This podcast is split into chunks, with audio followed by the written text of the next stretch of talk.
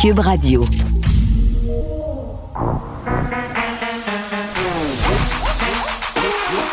Elle a une opinion sur tous les sujets.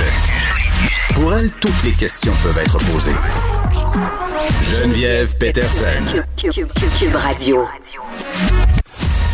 Salut tout le monde, bienvenue à l'émission. Hey, on règle ça tout de suite. On commence par les cas de COVID, comme ça, on n'en parle plus pour le reste du show.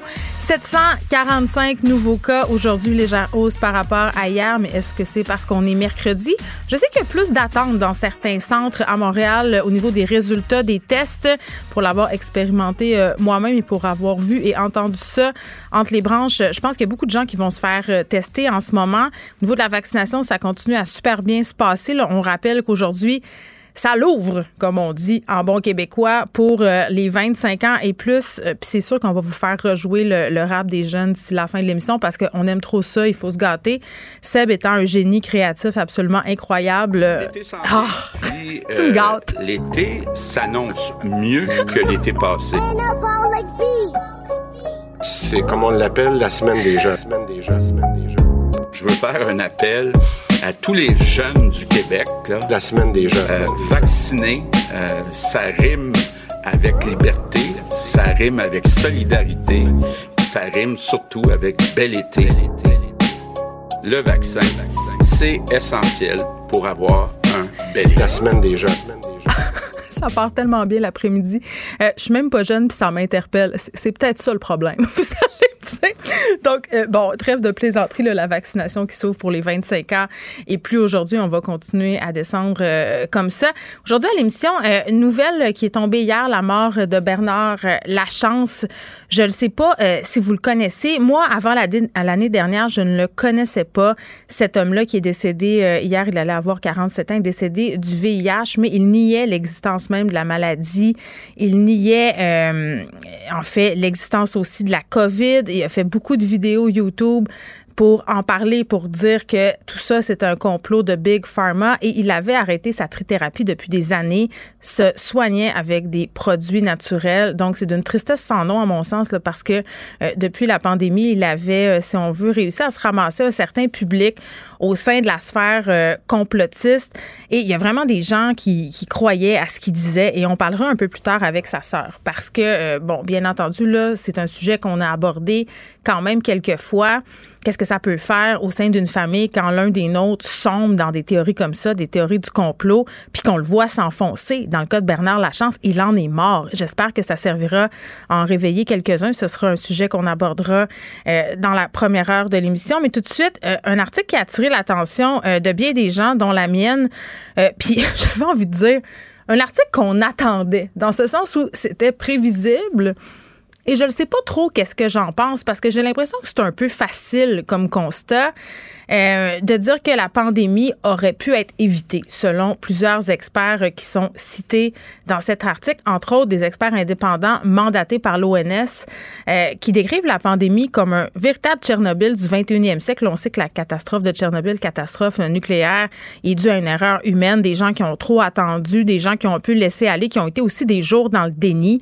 Euh, on fait un peu le parallèle avec la pandémie, avec la COVID-19, en disant que c'était une crise qu'on avait vu venir. Hein. on se rappelle du SRAS euh, il y a quelques années. Euh, L'OMS avait quand même levé quelques drapeaux rouges à plusieurs reprises, puis même quand on a commencé à avoir euh, des nouveaux cas, ben ça a l'air qu'on n'aurait pas été assez vite, mais c'est toujours plus facile à dire après. Hein? Ça, je pense que c'est l'évidence. On parle de tout ça avec Jacques Lapierre, qui est virologue à la retraite. Monsieur Lapierre, bonjour. Bonjour, madame. Bon, euh, premièrement, là, parce que là, c'est clair qu'avec tout ce qui se passe, on a eu quand même certaines interpellations de la part de l'OMS depuis quelques années, rapport à des menaces pandémiques. Là, avec ce qui s'est passé, est-ce que vous pensez qu'on va être plus sensible à l'avenir, du moins pendant un moment, et j'ai envie de dire ironiquement, aux risques que représentent les pandémies? Ben, j'ai l'impression que c'est pour un moment, parce que euh, je trouve ça euh, épouvantable. Je pense pas qu'on aurait pu éviter cette pandémie, mais je pense qu'on aurait pu travailler beaucoup mieux. Euh, je veux pas faire non plus le gérant d'estrade. C'est facile après de dire on aurait pu, on aurait pu. Ouais. Mais, euh, mais, théoriquement, euh, tous les pays de la planète devaient avoir un plan pandémique pour l'influenza. Oh, est-ce qu'on a perdu le son était pas très bon. Est-ce qu'on a perdu M. Lapierre? On va essayer de le rappeler. Mais tu sais, un moment donné, c'est intéressant de se dire aussi, parce que même, un peu tout le monde, je pense, on est à la même place par rapport euh, à ce qui s'est passé. Rappelez-vous, quand on a eu les premiers cas de COVID-19, quand ça a commencé à être dans les médias, c'était en Chine que ça se passait. Euh, dans la région d'Unan. Et là, on se disait, même moi, je regardais ça aller sur ma TV, puis je me disais, bon, une autre affaire. Hein? Un autre virus. Parce que moi, j'ai bien gros paniqué hein, pendant l'épisode du H1N1, là, pour vrai, parce que je, me disais, bon, ben cette grippe-là, c'est dangereux. J'étais allée me faire vacciner, oui, au stade olympique, une, première fois. J'étais enceinte de ma fille. Et puis, euh, finalement, on s'est rendu compte parce qu'on savait bien fonctionner, la vaccination, même qu'il y a eu quand même euh, malheureusement des morts à Toronto, mais que ça s'était relativement euh, résorbé, l'épidémie de stress. Donc moi, j'avais l'impression qu'on était devant un épisode de SRAS euh, scène 1, prise 2, là, finalement.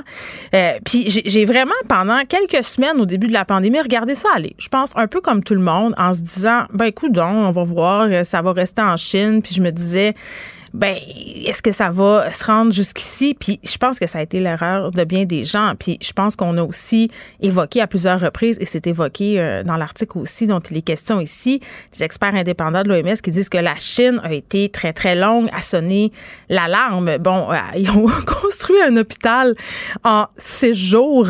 Hein? Euh, il s'est effondré par ailleurs cet hôpital-là.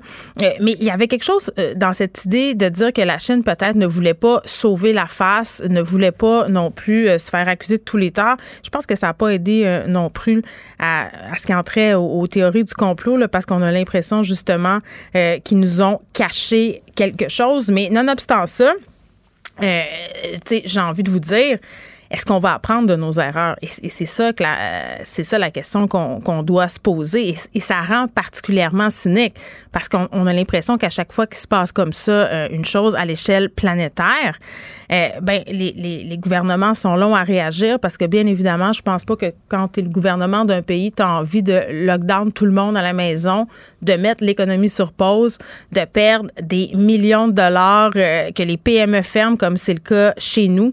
Euh, donc voilà, est-ce qu'on a sous-estimé la pandémie? Je pense que la réponse, c'est oui. Je pense que c'est un secret de polichinelle, mais j'espère qu'on prendra des notes pour l'avenir.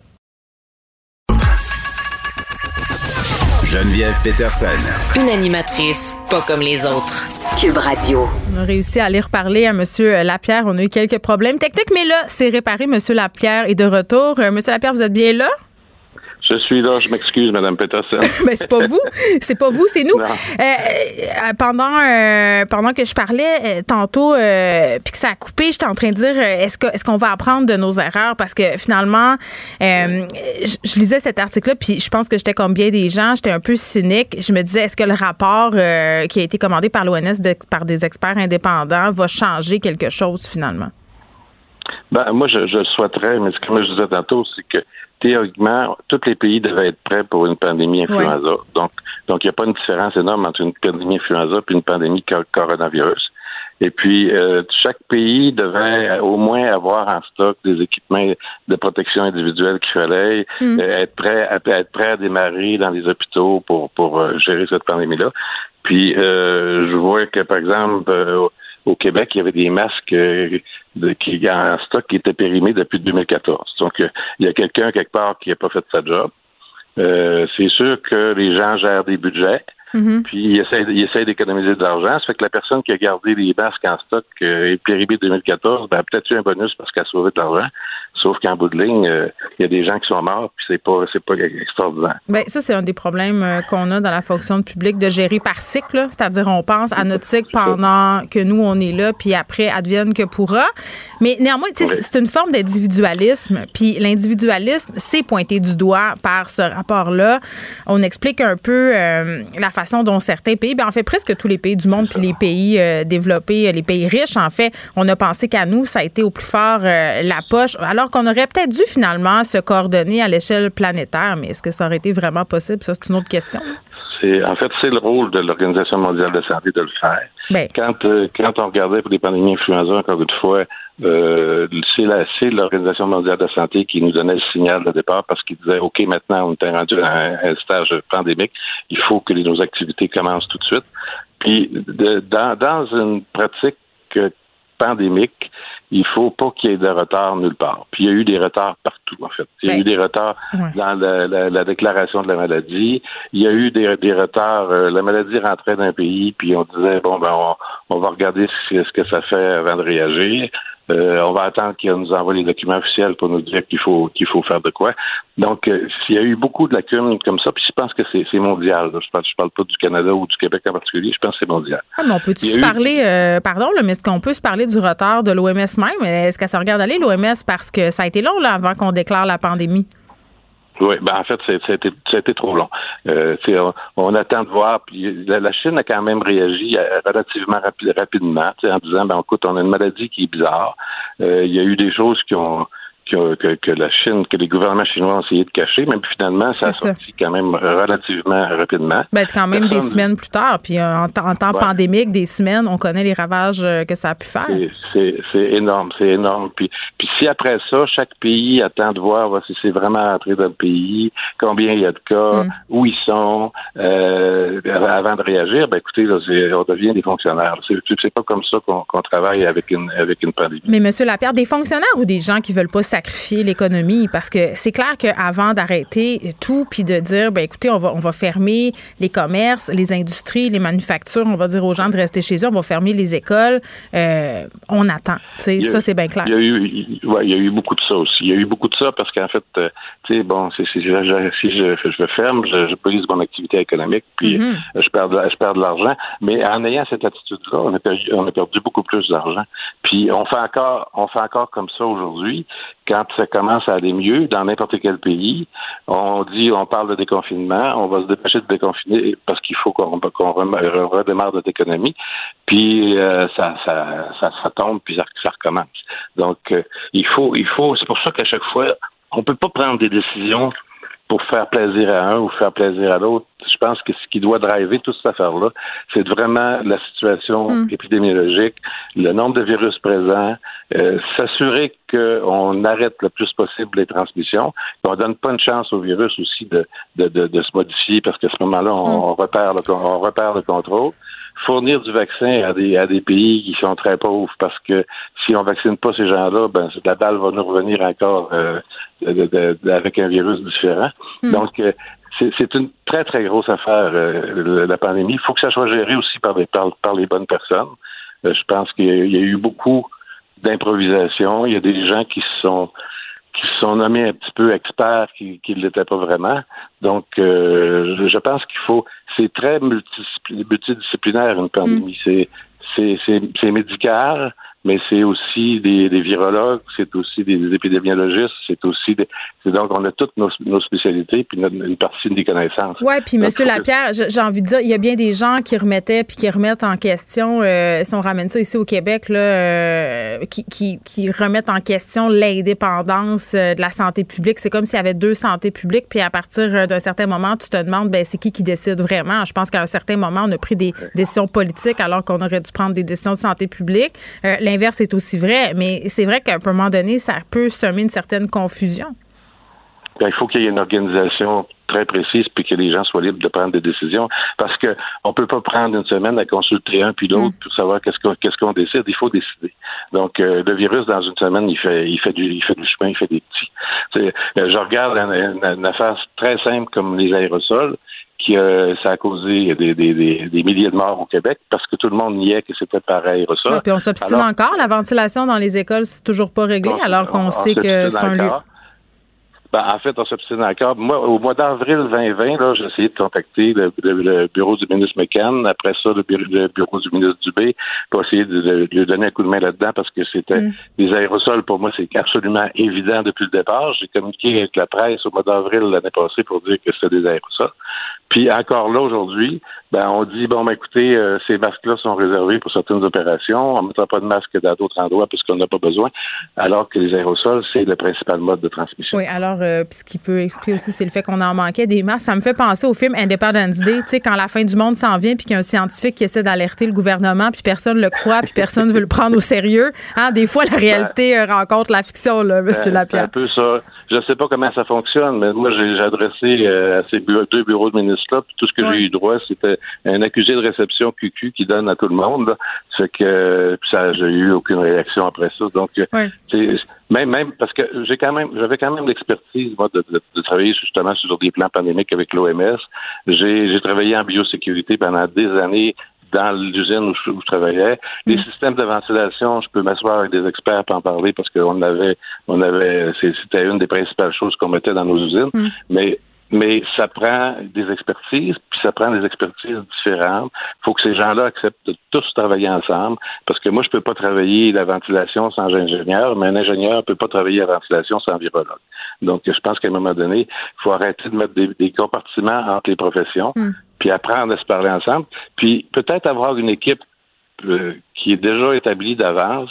Quand il arrive une pandémie, ben ces gens-là sont déjà euh, peuvent être activés extrêmement rapidement, puis dire regarde, on, on décolle, on fait ce qu'il faut à faire, puis on évite le maximum de mortalité. La mortalité au début de la pandémie, c'était euh, une catastrophe, c'était épouvantable. Bon, ça Les s'expliquait en partie euh, par la désuétude du système de CHSLD aussi, là, mais c'est clair qu'on a mis Ben, beaucoup de temps.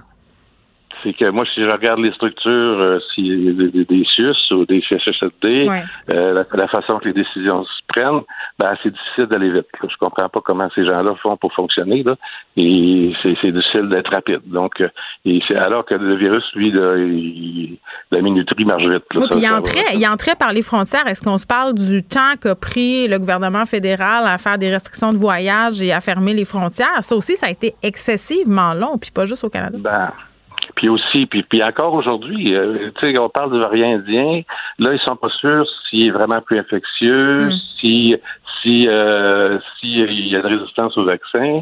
Puis là, tout le monde attend de voir c'est que ça va être quoi le document officiel qui va nous dire oui, il est infectieux plus que les autres, puis oui, il est plus résistant au vaccin. Euh, moi, je pense qu'il faut aller à ce moment-là avec le principe de prévention. Tu dis, ben écoute, je le sais pas, j'en fais plus. J'en fais pas moins. Si après, dans les, les conclusions de ces choses officielles-là, nous disent ben non, il est pas plus dangereux que les autres, ben on enlève. C'est plus facile d'enlever qu'à rajouter. Là. Que- Oui.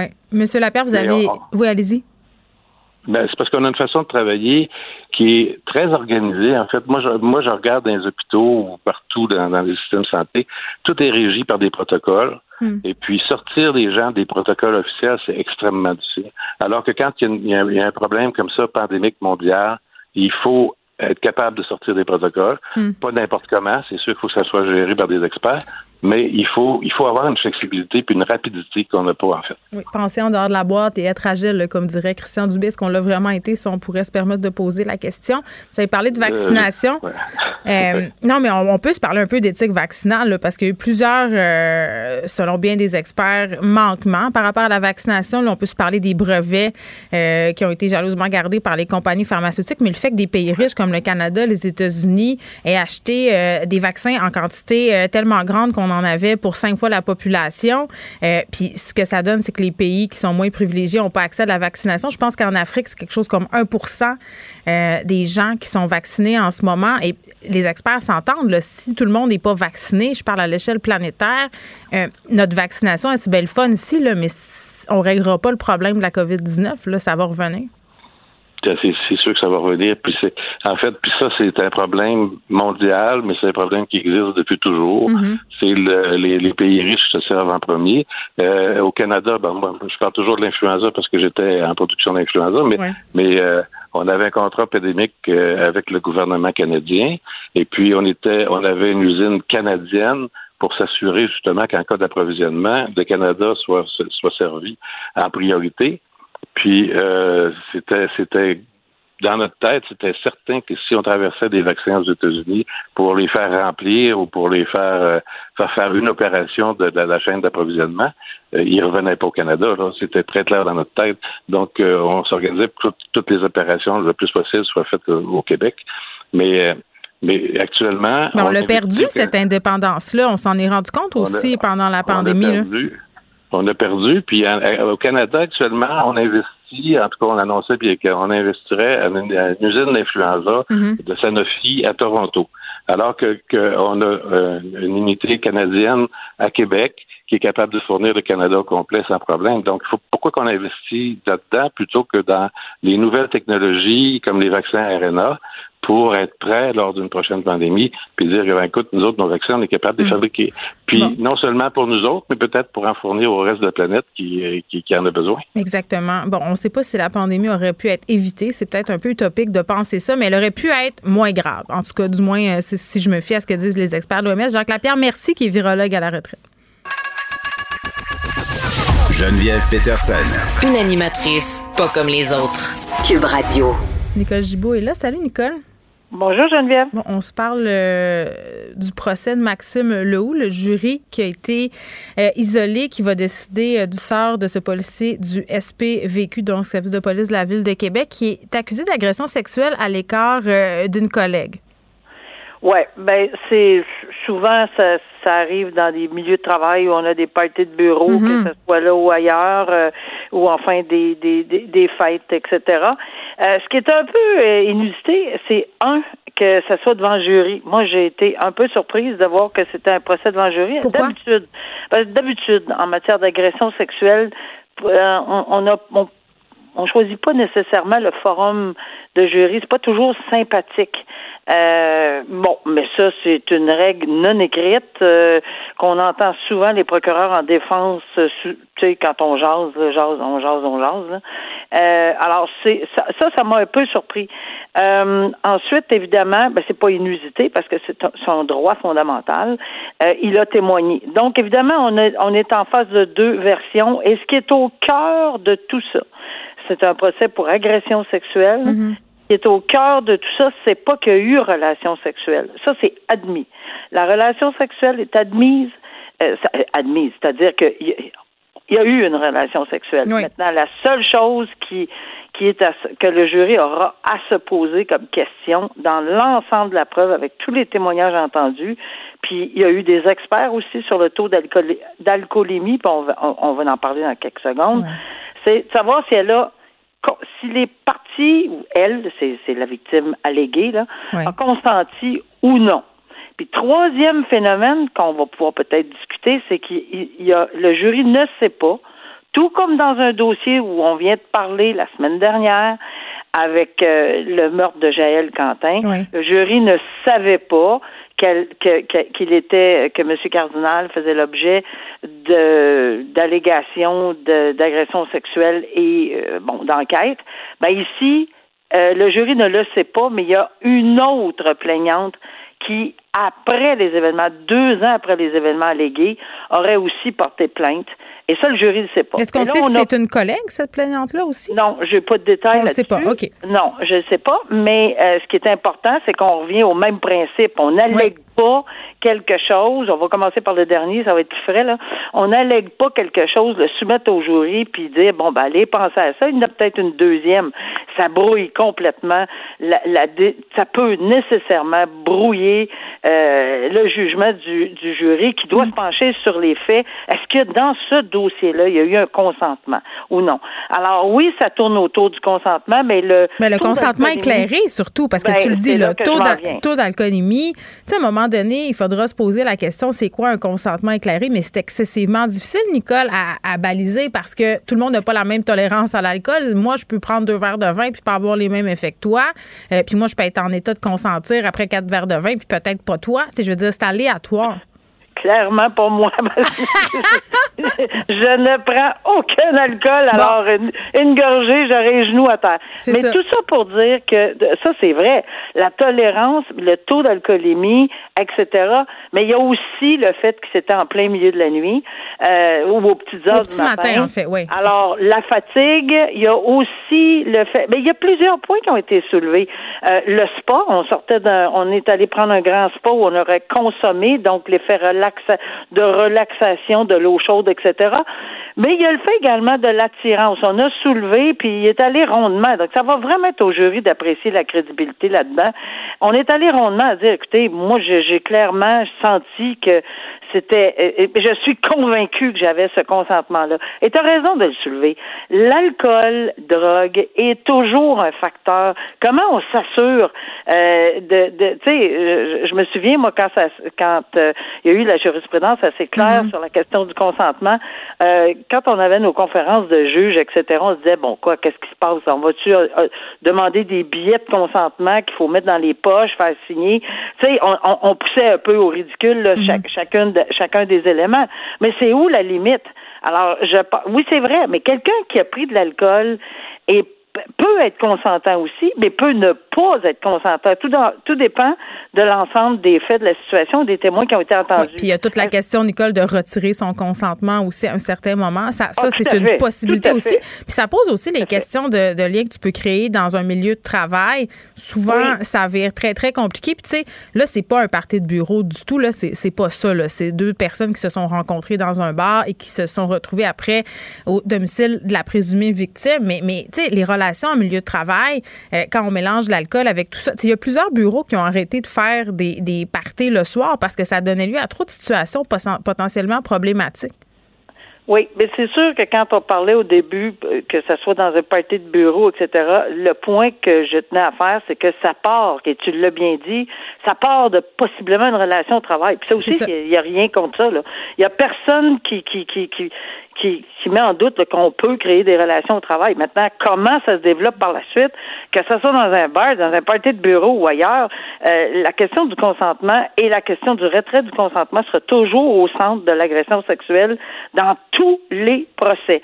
Maintenant, on est aussi dans un système où le doute raisonnable et peut-être qu'on verra une application, peut-être que non, mais seuls les jurés, parce qu'ici, on verra pas de décision écrite comme dans les dossiers très médiatisés en matière d'agression sexuelle, on n'aura pas ce détail-là. On va avoir coupable, non coupable, parce qu'ils l'expliqueront pas. Alors, il va falloir qu'on en déduise que, selon le jury, s'il la quitte, c'est parce qu'ils n'ont pas pas obtenu euh, dans leur tête une preuve hors de tout doute raisonnable qui a été expliquée par le juge. Et là, on verra si la couronne va aller en appel, parce que c'est toujours là-dessus que les appels se, définissent. Est-ce que les directives ont été bien données sur le consentement et la façon dont mm. l'obtenir le consentement? Alors, ça va être un procès intéressant à suivre, mais le résultat, on ne saura pas pourquoi, malheureusement. Oui. On continue dans le fabuleux monde du travail, Nicole?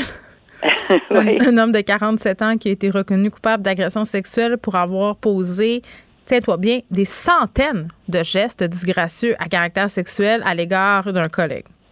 Oui, mais euh, ce qu'il a dit, c'est, dans son témoignage, moi, ça m'a fait. C'est deux garagistes. C'est ça. Mais voyons, c'est, de même que ça se passe dans un garage. Oh non, arrête, ça, ça devrait plus se passer de même. c'est plus de même. Alors, c'est ce que la juge a répété parce qu'effectivement, il dit que tout cela, c'est des jokes de gars de garage. Mais je m'excuse. Ça a de l'intimidation, c'est ça. Je ne, je ne pense pas, là, j'ouvre la parenthèse, que les gars de garage aujourd'hui qui vont lire cette décision-là vont dire, ben voyons donc, c'est pas comme ça que ça se passe dans tous les garages. Faut pas généraliser les gars de garage. Alors, euh, non, c'est ça, ça c'était beaucoup plus une question de de harcèlement, mhm. intimidation. Il y avait plusieurs gestes que lui, la personne en question, dit ben c'est anodin, un tapage sur les fesses, bon, euh, en poignée, euh, mais des centaines, c'est je veux dire, c'est peut-être la joke, si elle arrive une fois, comme il dit, mais quand c'est des centaines de fois, puis que c'est répété, puis qu'il y a d'autres personnes dans l'entourage qui sont témoins. Ben, qui, qui faisaient pas grand-chose, si je me fie à ce que je lis, là, euh, des plaintes qui ont été faites aux supérieurs, euh, des supérieurs qui ont averti euh, bon, cet homme-là à plusieurs reprises, ça avait pas l'air de déranger, ben, ben, il continuait. Ben, c'est ça. Ben, tu sais, il y a une certaine culture, là, de, mm-hmm. de certaines personnes qui, qui pensent que, bon, attraper le derrière de quelqu'un, c'est pas si grave que ça, effleurer, bon. Mais, ah, attends, attends, c'est tellement. Il faut qu'on parle de ça.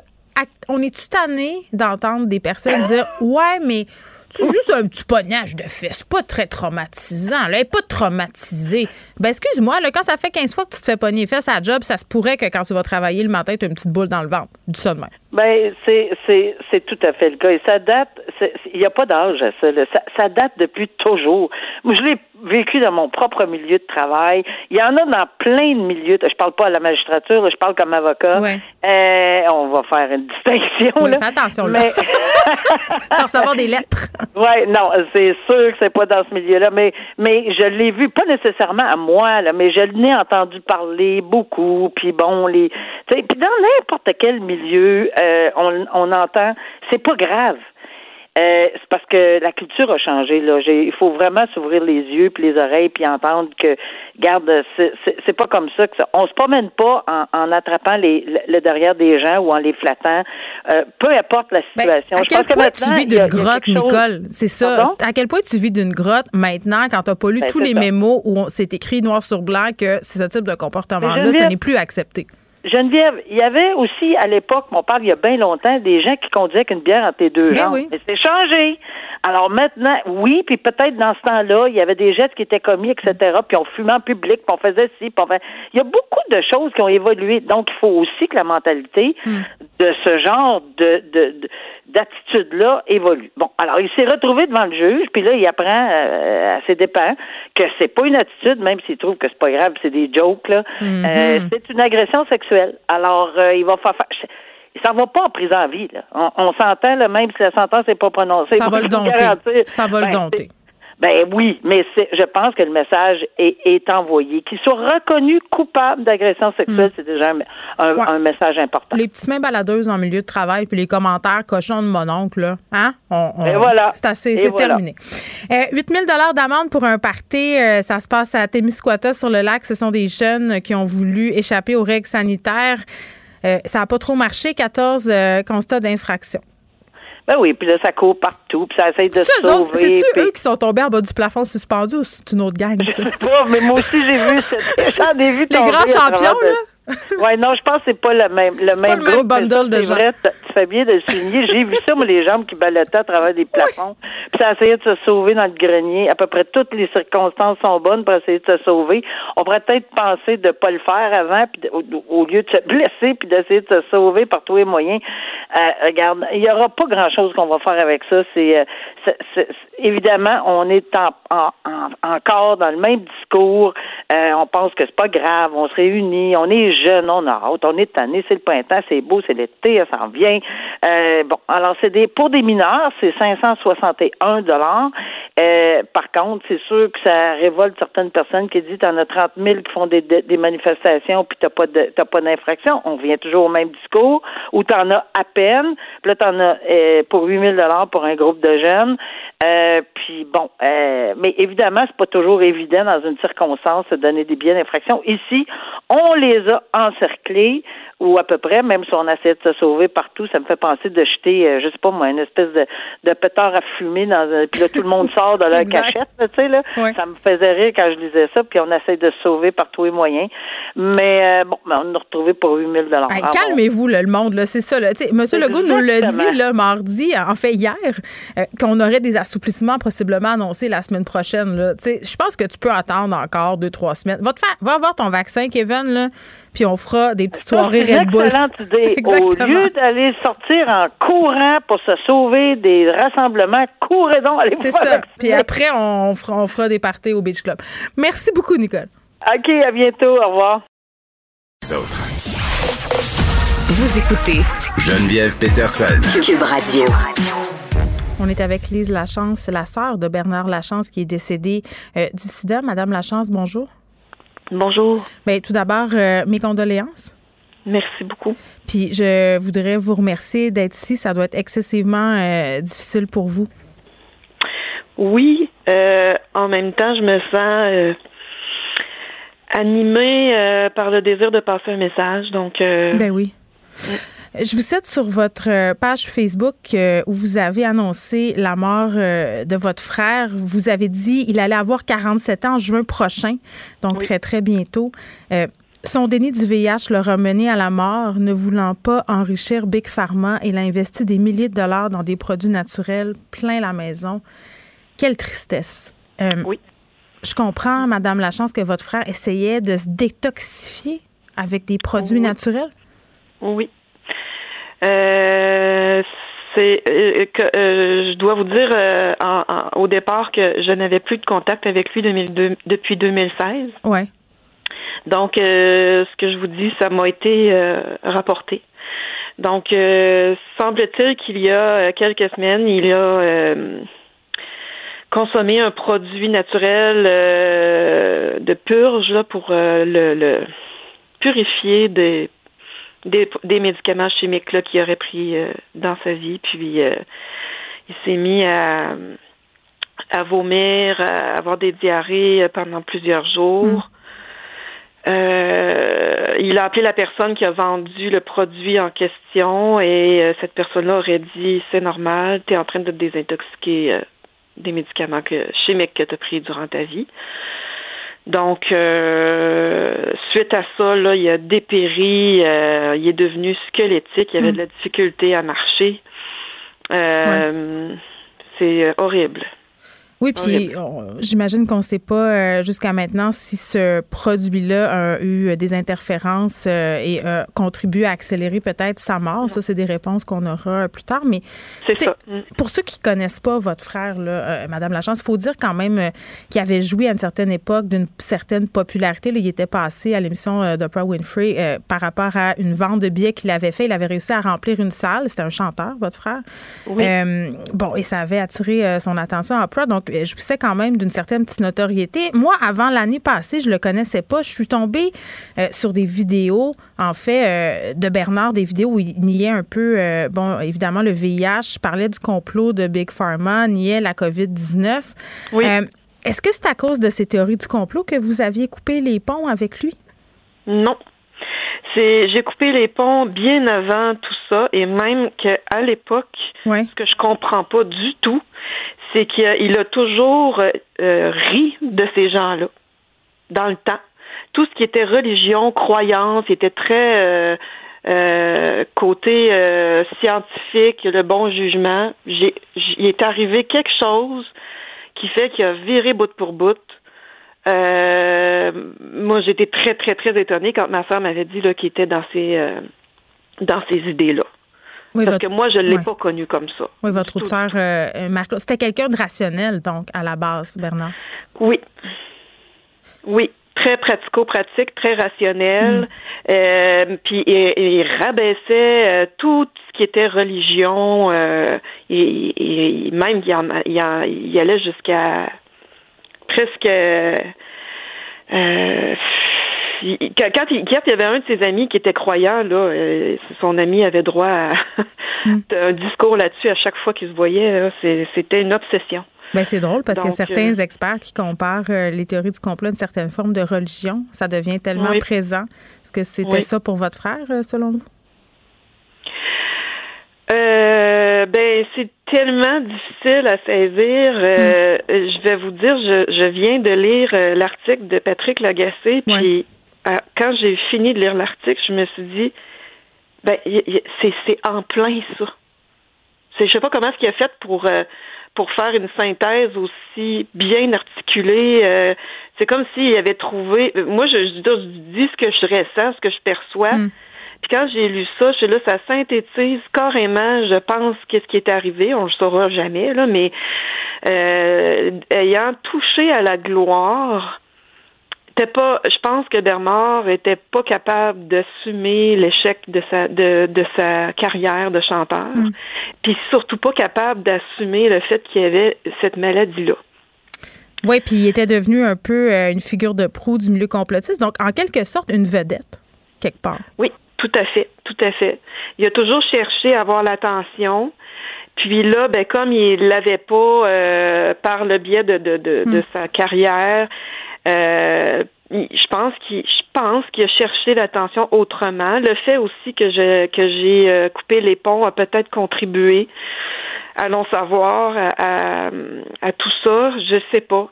mais euh, il, est arrivé quelque chose euh, hmm. Qui l'a fait euh, changer. Oui, puis évidemment, il doit y avoir une multitude de raisons. C'est pas simple, ces affaires-là. C'est très complexe. très, très complexe. Sous votre publication, il y a 1500 commentaires et plus, là, ça continue à grimper. Oui. Est-ce que parmi ces commentaires-là, il y a des gens qui ne croient pas que votre frère soit décédé du sida? Mais oui, hein, il semble-t-il qu'il y a euh, même lui aurait euh, fait une vidéo disant si un jour on vous annonce que je suis euh, mort du sida, croyez pas ça, faites votre enquête. Mais je veux dire, là, à un moment donné. Ben, en fait, ce qu'il a bon, dit. Peut-être qu'il est pas mort du sida, peut-être. Mais là, à un moment donné, là, moi, je pense que c'est la, version la plus plausible. mais ce que je comprends pas, c'est qu'ils sont choqués. il est mort, il est mort, il était affaibli, il était squelettique. Puis euh, il y, a, ce que je comprends pas, c'est qu'il y a des gens qui pensent qu'il a été assassiné. Là, là, là, on, s'embarque dans ça va trop loin. Hmm. Là. Ben, c'est ce qu'il a dit. Vous faisiez allusion à une vidéo. Euh, il a accordé une entrevue à bon, un, vlogueur d'extrême droite que ça me tente hmm. pas de nommer pour pas y faire de pub. Là, non, mais, c'est ça, je l'ai même pas regardé. Ben, c'est ça. J'ai à peine. Euh, je, trouve ça effroyable. Ben, c'est ça, parce que c'est comme si euh, l'effet que ça, ça fait, c'est, c'est comme s'il avait un peu préparé ce qui s'en venait. Il évoque sa mort en disant euh, si vous apprenez que je suis décédée du sida, il faut pas le croire, euh, je, je peux avoir été empoisonnée. Une mise en scène jusqu'à la fin. Parce mise en scène jusqu'au dernier moment. Est-ce qu'il a cru jusqu'à la fin euh, qu'il n'était pas atteint du sida? Est-ce qu'il comprenait que c'était ça qui était en train de se passer, finalement, qu'il mourait parce qu'il avait laissé tomber sa trithérapie euh, depuis des années? D'ailleurs, il s'en prenait à, son médecin, Régent Thomas. Oui. Je sais pas. Je sais qu'il, je pense qu'il ben, il sentait qu'il, allait mourir parce qu'il a fait euh, des, des gestes d'adieu, je dirais, à, à, ses proches, pas mm. moi, parce que moi, c'était c'était coupé complètement. mais... même à la fin? Oui. Oui. Mm. Oui, même à la fin. Moi, j'ai fait mon deuil de mon frère en 2016. Là. J'ai pleuré les larmes de mon corps euh, à ce moment-là parce que j'ai choisi de couper les ponts avec quelqu'un que j'aimais profondément. Puis je savais qu'il allait pas bien, puis que je pouvais pas l'aider. Mais euh, pour revenir à votre question, euh, je pense qu'il le savait. Hmm. Mais verbalement, il, le, il, savait par les gestes, certains gestes qu'il a fait, mais verbalement, il a nié tout jusqu'à la fin. Il disait encore une semaine avant de mourir qu'il allait recommencer à chanter, puis qu'il allait repartir sa carrière, puis qu'il allait euh, se, se débarrasser des seules personnes qui, qui, ont accepté. En tout cas, non, je je, je veux pas. Euh, il, y avait encore espoir de, de, de recommencer à chanter là. Hmm. Hmm.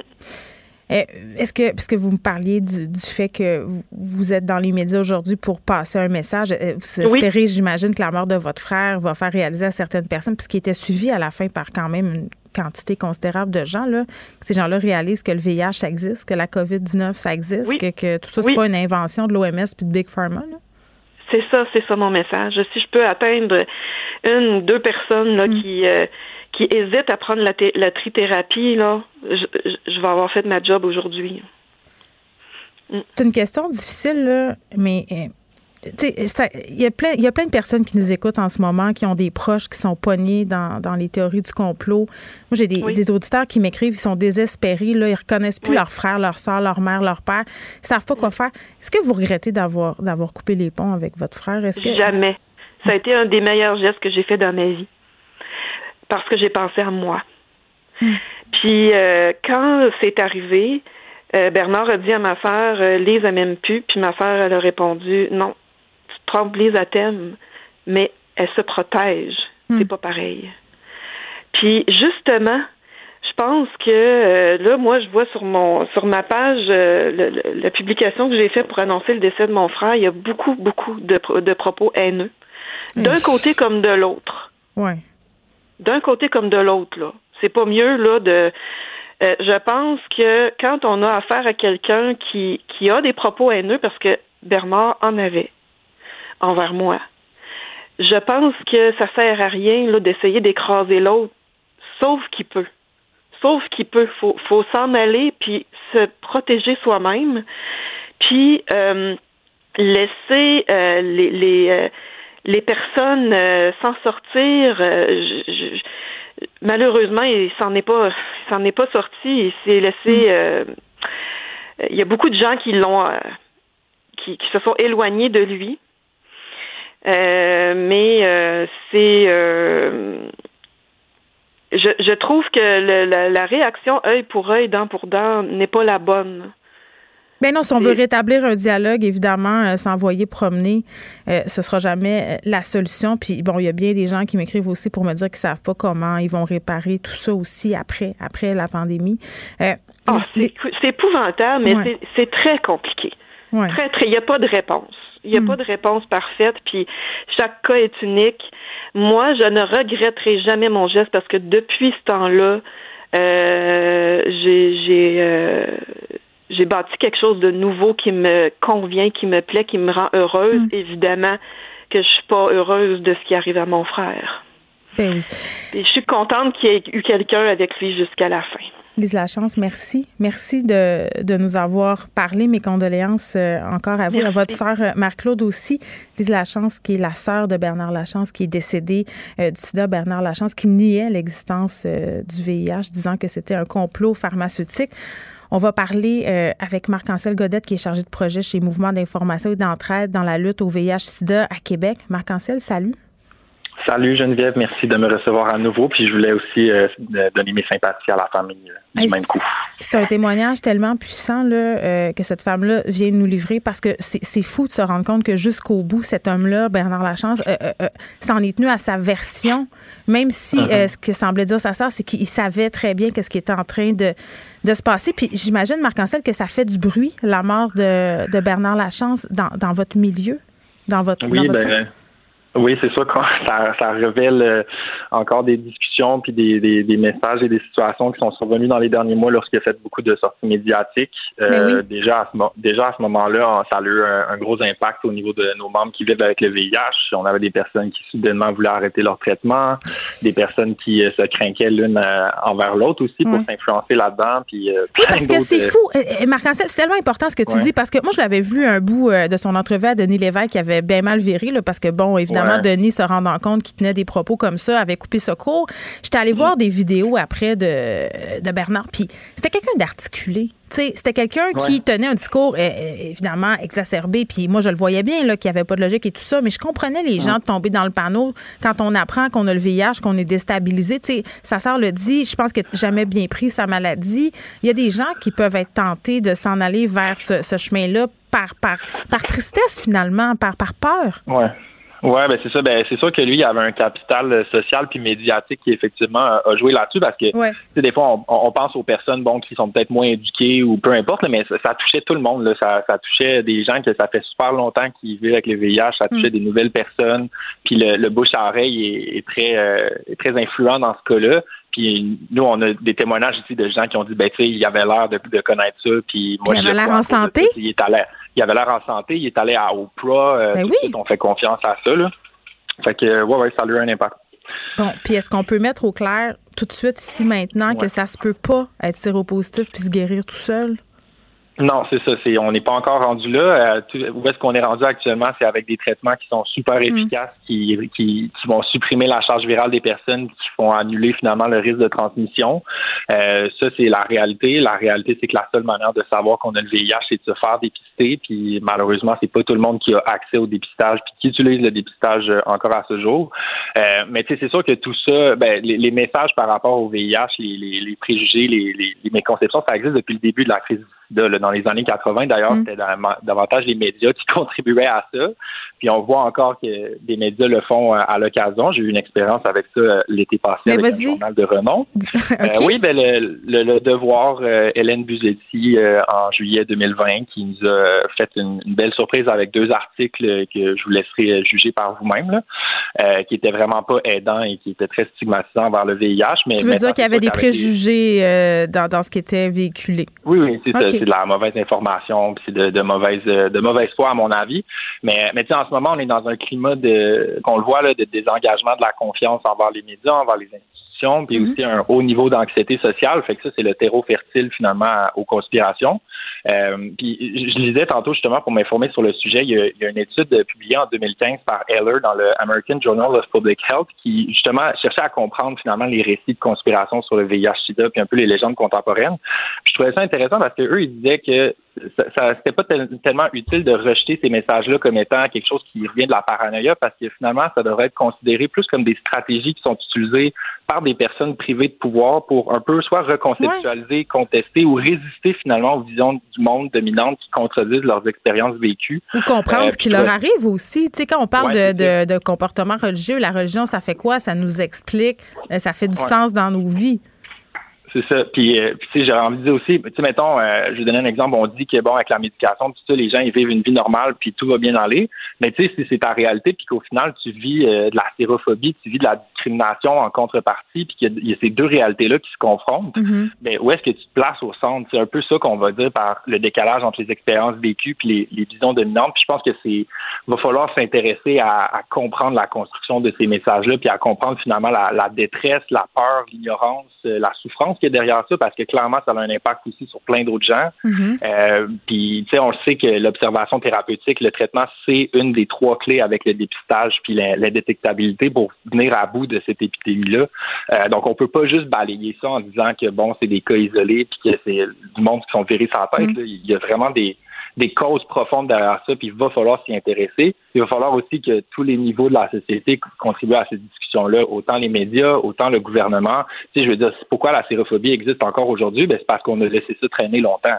Mais je pense que les mythes des années 80, excuse-moi, là, sont encore ouais, ouais, assez présents. Là, de, oui, le, le, fait de dire, oh, mon Dieu, tu peux quasiment, euh, sais on dit en plus de façon erronée, attraper le sida. Là, je fais exprès de dire ça, ça, comme ça. Euh, puis, puis, puis en même temps, il y, y, a deux, y a deux mythes, à mon sens, qui s'entrechoquent. C'est ces, ces pensées-là qui datent de, de, du début de la crise, comme tu dis. Puis le fait qu'avec l'avènement de la trithérapie, il y a bien des gens qui banalisent le VIH, qui pensent que c'est un peu passé, que c'est plus grave d'avoir le VIH. Exactement. Ben, il y, a tout ça qui rentre en ligne de compte. Puis ça reste qu'il y a des problèmes structurels là, aussi ouais, au niveau de l'accès au dépistage, euh, au niveau de l'accès au traitement. Il y a des groupes qui sont moins bien accueillis ou qui ne le sont pas du tout. Fait il, y a, il y a ces enjeux-là à considérer, mais en même temps, on a des bonnes nouvelles aussi. Là, là on, on a la, la, technologie de l'autotest de dépistage qui vient d'être approuvée il y a quelques mois au Canada. On commence la distribution bientôt. Euh, ça, ça va être une stratégie de plus pour aller rejoindre des gens qu'on rejoint pas. Mm. Euh, il, y a, il, y a, il, y a, énormément de sources d'informations qui sont fiables aussi. Là, on peut penser à Katie, qui est la référence canadienne de renseignement sur le VIH, l'hépatite C. On a le portail VIH-Sida au Québec. On a des organismes communautaires dans toutes les régions ou à peu près.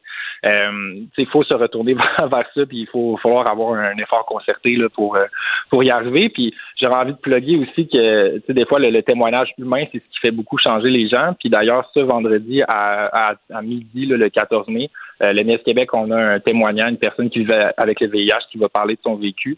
Euh, c'est en ligne là, à partir de notre page Facebook. Fait que ça aussi, ça l'aide des fois les gens d'entendre quelqu'un qui le vit concrètement. Ça va donner un, un, un autre côté finalement à la médaille. Ben, tu as raison parce que je pense qu'on a tous une, une vision très, très arrêtée, très, très stéréotypée de ce que c'est euh, ouais. de vivre avec le VIH. Marc-Ancel Godette, merci. C'est toujours super intéressant quand tu viens nous parler, Marc-André, qui est chargé de projet chez Mouvement d'information et d'entraide dans la lutte au VIH-Sida à Québec. Geneviève Peterson. Elle réécrit le scénario de l'actualité tous les jours. Vous écoutez Geneviève Peterson. Cube Radio. Le, le, commentaire de Luc La Liberté, une vision américaine, pas comme les autres. Alors, chose promise, chose due, Luc, on se reparle de ce fameux sondage COVID, les Américains qui voient l'avenir positivement. Ben écoute, c'est euh, c'est intéressant au moment où chez nous on semble aussi avoir un, vent d'optimisme, c'est-à-dire qu'on a débloqué la vaccination, le taux de, de, de gens vaccinés, là, ça progresse de manière intéressante. On semble aussi aller vers une tendance à la baisse pour les cas, les hospitalisations, les décès. Euh, aux États-Unis, j'ai envie de te dire, le, le, le, sondage qui est sorti hier, en gros, on pourrait le résumer à vive le vaccin. Donc on, on s'est rabattu là-dessus, nous ici de notre côté.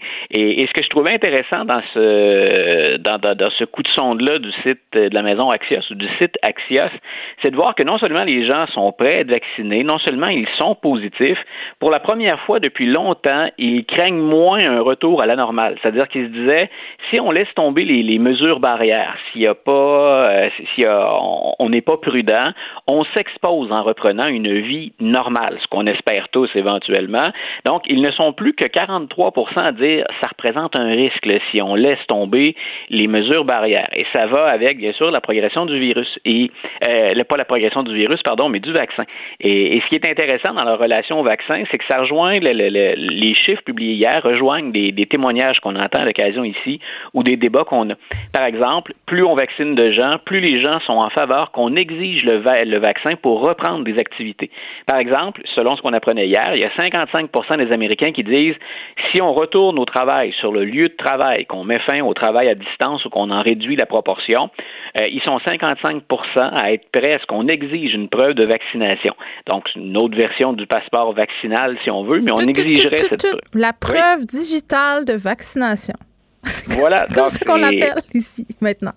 Oui, voilà, c'est vrai. Je, mon Dieu, tu vois, hein, quelle erreur de langage, quel écart. C'est parce que hein, c'est le nom de code. Ça fait moins peur que passeport vaccinal. Ça fait moins régime totalitaire. Ça fait moins Chine, tu sais.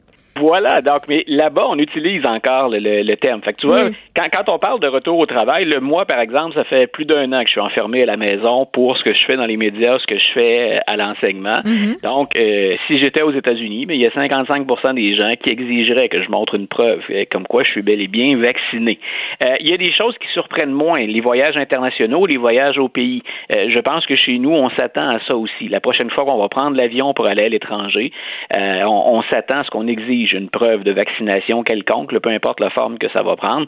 Donc, aux États-Unis, que ce soit pour un vol international ou un vol à l'intérieur du pays, on est au-dessus de la barre des 60% Mais on reste au-dessus de la barre des 60% pour d'autres activités euh, pour lesquelles on était, on semblait moins exigeant avant. Par exemple, partir en croisière, aller à l'hôtel, euh, on est à plus de 60% des gens qui disent faut les croisières, les croisières, Luc, euh, mettons, ont été malmenées hein, au début de la pandémie. Est-ce que tu te rappelles toutes ces personnes pognées sur les princesses de ce monde, là, ces méga bateaux pollueurs? Et mon, mon petit éclat de rire ou mon fou rire, c'était aussi parce que euh, un des aspects des voyages en croisière dont on parle souvent, c'est quand on est enfermé sur un bateau avec plein de gens pendant longtemps, euh, il y a plus de chances, peu importe de quel virus on parle, qu'il se propage. Donc, il y a des gens qui ont encore des souvenirs plus ou moins agréables de certaines croisières.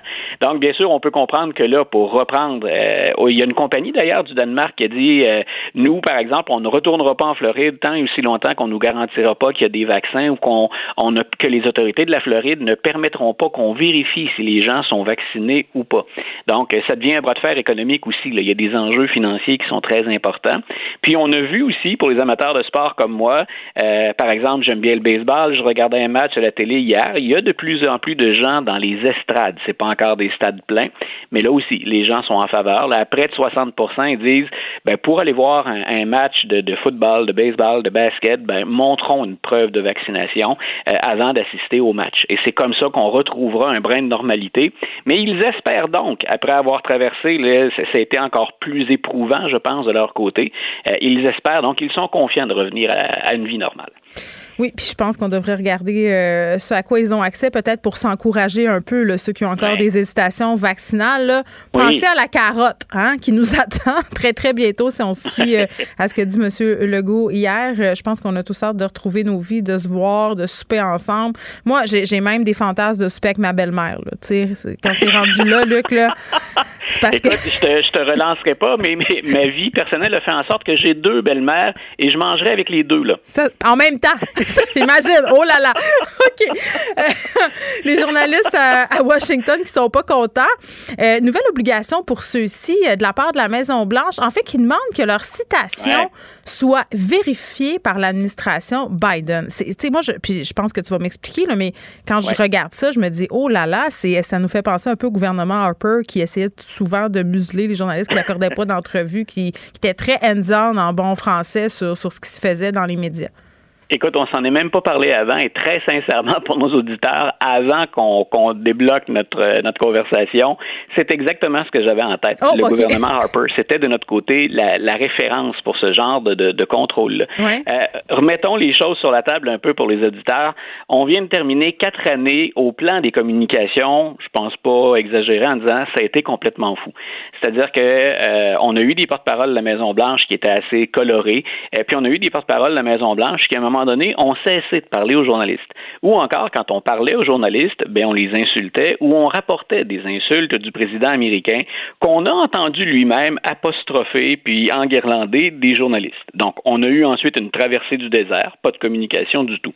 Donc tout ce qui est journaliste affecté à la couverture de la Maison Blanche sort d'une période de quatre ans qui a rien de commun, qui a rien d'équivalent avec ce qu'on a vécu avant dans l'histoire. Et on avait un président qui était, on le sait, hyper actif sur Twitter, c'est-à-dire que sa façon à lui de contourner les médias, il y a du bon, puis on a vu qu'il y avait du moins bon. La façon de s'assurer que ce soit son message qui soit entendu et qui passe, ben c'était d'y aller sur Twitter, c'était de gazouiller. Donc, euh, on revient maintenant à des procédures un petit peu plus normales. Ceux qui couvrent la politique américaine comme moi, ben, on on n'est pas trop étonné des. Au début, c'était même presque trop euh, poli ou presque trop friendly, amical ou convivial. Mais on sentait qu'il y avait comme un retour à des pratiques un peu plus normales, puis j'ai envie de dire un peu plus saines. Sauf qu'on en a profité du côté de la Maison Pour remettre de l'avant ce qui avait, ce qui, euh, ce qui était en vigueur sous Barack Obama, mais on ajoute un cran de contrôle de plus sur l'information. Président Biden, on le sait, là, il, il rencontre pas les journalistes très très régulièrement, puis on s'assure de filtrer. Il est reconnu d'ailleurs pour ses bourdes. À chaque fois qu'il improvise ou presque, euh, il échappe une formulation plus ou moins à droite, sans nécessairement que ce soit une, euh, sans nécessairement que ce soit une bourde. Donc on a dit on veut exercer un contrôle accru de, de, de l'information qui circule à la Maison Blanche, que les journalistes peuvent publier, de ce qu'on autorise officiellement. Donc un journaliste est toujours libre d'écrire ce qu'il veut. Mais ce qu'on a ajouté comme mention maintenant, c'est que si vous vous entretenez avec quelqu'un de la Maison Blanche, euh, puis que vous voulez rapporter le mot à mot de votre entretien, vous pouvez rapporter l'échange. Mais si vous voulez y aller d'une citation pour dire tel représentant ou représentante de la Maison Blanche, voici ce qu'elle dit sur tel sujet, vous devez noter le mot à mot et le faire parvenir à l'équipe des communications de la Maison Blanche, qui a le droit de l'accepter, de nuancer, d'apporter des modifications, ou qui a le droit tout simplement de rejeter. Et, là, là, ben, ben, euh, et, et, ah, pff, ben voilà. là, je comprends que tu veux pas faire partie du club des mal cités dans, en ce sens où parfois dans la, dans la presse écrite et là avec tout le respect que j'ai pour mes collègues journalistes, Oui. euh, des fois il y a, il y a des Bon, je vais encore m'exprimer en très bon québécois. Là. Il y a des petits glitches. Hein, Luc, quiconque a accordé une entrevue dans un journal ou dans un magazine euh, en a fait les frais. Euh, quand Ouais. c'est des questions sensibles comme la politique américaine, qu'on est en crise mondiale, je peux comprendre qu'on soit plus pointueux, mais de pouvoir euh, rétro-pédaler, hein, réparer les pots cassés ou carrément refuser, je trouve ça, je trouve que ça va très, très loin, trop loin. Ben voilà, et ça place les journalistes, l'équipe qui est, qui est de, de- l'équipe des médias complète là, qui, qui est à la Maison mais alors, ils sont à leur merci. Je veux dire, si tu plais pas Oui, M. Biden, tu n'auras bon. plus accès. Ben oui, puis c'est on, on se demande aussi finalement parce que je on, on a relayé un article avec Frédéric là, qui, qui est à la recherche sur l'émission puis avec qui j'échange régulièrement. Euh, ce qu'on dit carrément, c'est qu'il y a des journalistes qui disent on devrait faire une mutinerie. Grosso modo, on bloque les communications. Euh, mais est-ce qu'après un retour à une relation un peu plus saine avec les médias, est-ce qu'après avoir échappé à ces quatre années-là où on était sur les charbons ardents constamment, ce qu'on soupèse grosso modo, c'est est-ce que c'est le temps de faire ça, puis de quoi on se prive, jusqu'où on peut entretenir un bras de fer. Mais il y a, je pense, c'est clair, puis ta réaction le montre bien aussi, c'était la mienne, il y a exagération. Euh, à partir du moment où un journaliste ne peut plus citer librement donc quelqu'un dans un entretien, puis que ce sera à la Maison Blanche de dire à la suite après ça, ben écoutez, ça a été mal cité ou Puis attends, là, excuse-moi, les journalistes qui travaillent dans des grands médias ont un code de déontologie, enregistrent Ben les voilà. entrevues. Je veux dire, il y a des traces de tout ça. là. Le club des malcités, faudrait pas le sortir à toutes les sauces non plus. Là. Ben voilà. Mais je, je pense qu'on essaie, ce qu'on essaie de faire du côté de la Maison Blanche, c'est de voir justement quelle, quelle marge de manœuvre on peut encore utiliser. Et moi, je me souviens très bien que même si Barack Obama était reconnu pour sa, sa, sa politesse, puis pour ses questions, euh, ses réponses longues, euh, M. Obama, on lui, a, on lui a reproché ça aussi à de nombreuses occasions. Le contrôle euh, excessif ou maladif, là, on pourrait utiliser plein de qualificatifs, mais le contrôle un brin maladif de, de l'information. À l'ère des réseaux sociaux, tout le monde sait très bien qu'on va faire très attention à ça. M. Legault vit constamment avec ça, puis M. Arruda aussi, notre ministre de la Santé également. Euh, mais laissons les journalistes travailler. Je, je, pense que là, on est dans un excès. On verra jusqu'où les journalistes ensuite sont capables de, de négocier un retour à, à, une pratique journalistique que je trouve plus saine, plus oui. C'est comme si euh, il était mis à l'épreuve en ce moment et c'est ça que j'aime pas. Euh, on termine voilà. avec euh, cette star de l'émission Saturday Night Live qui se fait accuser d'appropriation culturelle et question subsidiaire. Est-ce que c'est une tempête dans un verre d'eau? Ben écoute, si je regarde les, les, les, les, réactions sur les réseaux sociaux et dans les médias américains, ouais. euh, j'ai choisi d'en parler aujourd'hui parce que mine de rien, il n'est pas, pas juste de, de, de, des médias qui s'intéressent à ces mmh. questions-là. C'est en train de devenir une vraie affaire. Ben voilà, c'est en train de devenir une vraie affaire. Puis le, le Michael Shea, qui est euh, qui co-anime de, de, de, de, Weekend Update et qui est rédacteur des, des, des sketchs pour Saturday Night Live, Mhm. mm -hmm. c'est lui qui est au cœur de ça. Okay. Et il a, il a même retiré son, son premier tweet ou son premier gazouillis au moment de la controverse. Il l'a même retiré, voyant à quel point euh, le sujet était chaud. Grosso modo, pour nos auditeurs, qu'a-t-il fait? Euh, il veut s'amuser, Michael Che. On a invité Elon Musk derrière en, en fin de semaine. Donc, on organise un l'humour bizarre. Oui, oui, un peu. Hein? oui, c'était oui. Il a dit après qu'il y avait un trouble euh, du, du spectre, ben en fait qu'il y avait un trouble du spectre de l'autisme qui était Asperger, puis qui faisait Voilà. parfois un humour euh, très weird à cause de tout ça. Puis j'étais comme OK, ceci explique peut-être cela. Ben, c'est, ça correspond à ce que j'ai vu en fin de semaine. OK, bon, c'est, on est en même place. Parfait, parfait. Voilà. Poursuivez. Donc, donc, Michael Che dit je, je fais un sketch dans lequel finalement il y a Elon Musk qui est là, il est dans un hôpital, mais Mm. les, les, les, euh, les acteurs, les comédiens représentent des jeunes de la génération Z et ils se mettent à relancer, à se relancer en joual ou en slang, si tu veux. Euh, et, et on se moque un peu de- du langage qu'on utilise maintenant du côté de cette génération-là sur TikTok, sur Twitter, sur Facebook, etc. Et euh, ben Michael Shea dit euh, il y a eu des mauvaises réactions à ce sketch-là. Mon sketch était mauvais, ça m'arrive. hein, on s'est planté, on, on s'essuie, on recommence. Mhm. Euh, et c'était pas ça le problème. Ce sont des gens de la communauté noire. Michael Che, c'est un animateur noir, quelqu'un de très engagé dans Oui, sa communauté, quelqu'un qui craint pas de- de- d'aborder la question raciale. Et là, ce sont des noirs qui disent, écoute, les termes que tu utilises, là, tu les, tu les appropries ou tu les, tu permets à n'importe qui de les dire, alors que c'est un slang ou une forme de joual, si on veut, qui a été développé par la communauté noire. Alors, ce sont des noirs qui reprochent à un rédacteur noir de ne pas avoir souligné l'origine des mots utilisés dans le sketch. Mais le sketch Et- était, était joué par des blancs finalement, c'est tout ça? il y avait des blancs, il y avait un asiatique, il y avait un noir, puis bien sûr Elon Musk qui était qui était en vedette. Moi, je me donc, prononcerai pas parce que je ne l'ai pas vu, le sketch en Voilà. question. Ben, moi, ce que j'ai, moi, ce que je trouve, c'est, on, on est rendu à un moment, là, quand on parle d'appropriation, puis je le dis, là, c'est, très important de respecter aussi. Je peux pas dire à un noir comment il se sent. Je suis un blanc. Je peux pas lui dire ce qui la, la, la charge émotive qu'il ressent. Mais assurément, on est rendu à un moment où il va falloir dialoguer. Si on en est à décortiquer dans la langue tous les emprunts qui ont été faits à la langue pour s'assurer de respecter l'ensemble des différences individuelles, ben écoute, il faut qu'on s'assoie à un moment donné puis qu'on, qu'on en discute. Et ça semble pas être le cas. Euh, autant j'ai, j'ai déploré, puis on l'a dit, le, le- le cas de l'extrême droite aux, aux États-Unis, autant ça fait partie, ça, ce genre de réaction-là, de la mouvance woke, mais des excès de certains de ceux qu'on appelle des woke. Donc, euh, si pour échanger dans le langage populaire, il faut se donner un cours d'histoire à chaque fois pour se rappeler l'origine des termes, ben écoute, avec la complexité de l'évolution du français et de l'anglais, ben, on n'est pas sorti de l'auberge. Ouais, puis quand il y a des réactions euh, comme euh, comme celles euh, qui semblent se produire en ce moment, assez à chaud, puis des réactions qui, qui deviennent aussi euh, très très nombreuses sur les médias sociaux, à un moment donné, il faut se demander euh, de quelle façon on peut aborder ces sujets-là justement pour le rétablir le dialogue, parce que moi, moi l'impression que j'ai en ce moment, puis comme je te dis, je l'ai pas vu là, que le sketch là, sortons de, Oh, de cette affaire-là. C'est de dire, euh, c'est pas en, en s'envoyant promener et en pensant qu'on est détenteur de la vérité d'un bar comme de l'autre qu'on va finir par avoir un espace public qui est sain puis avoir justement un espace public qui est respectueux pour les gens qui se disent lésés.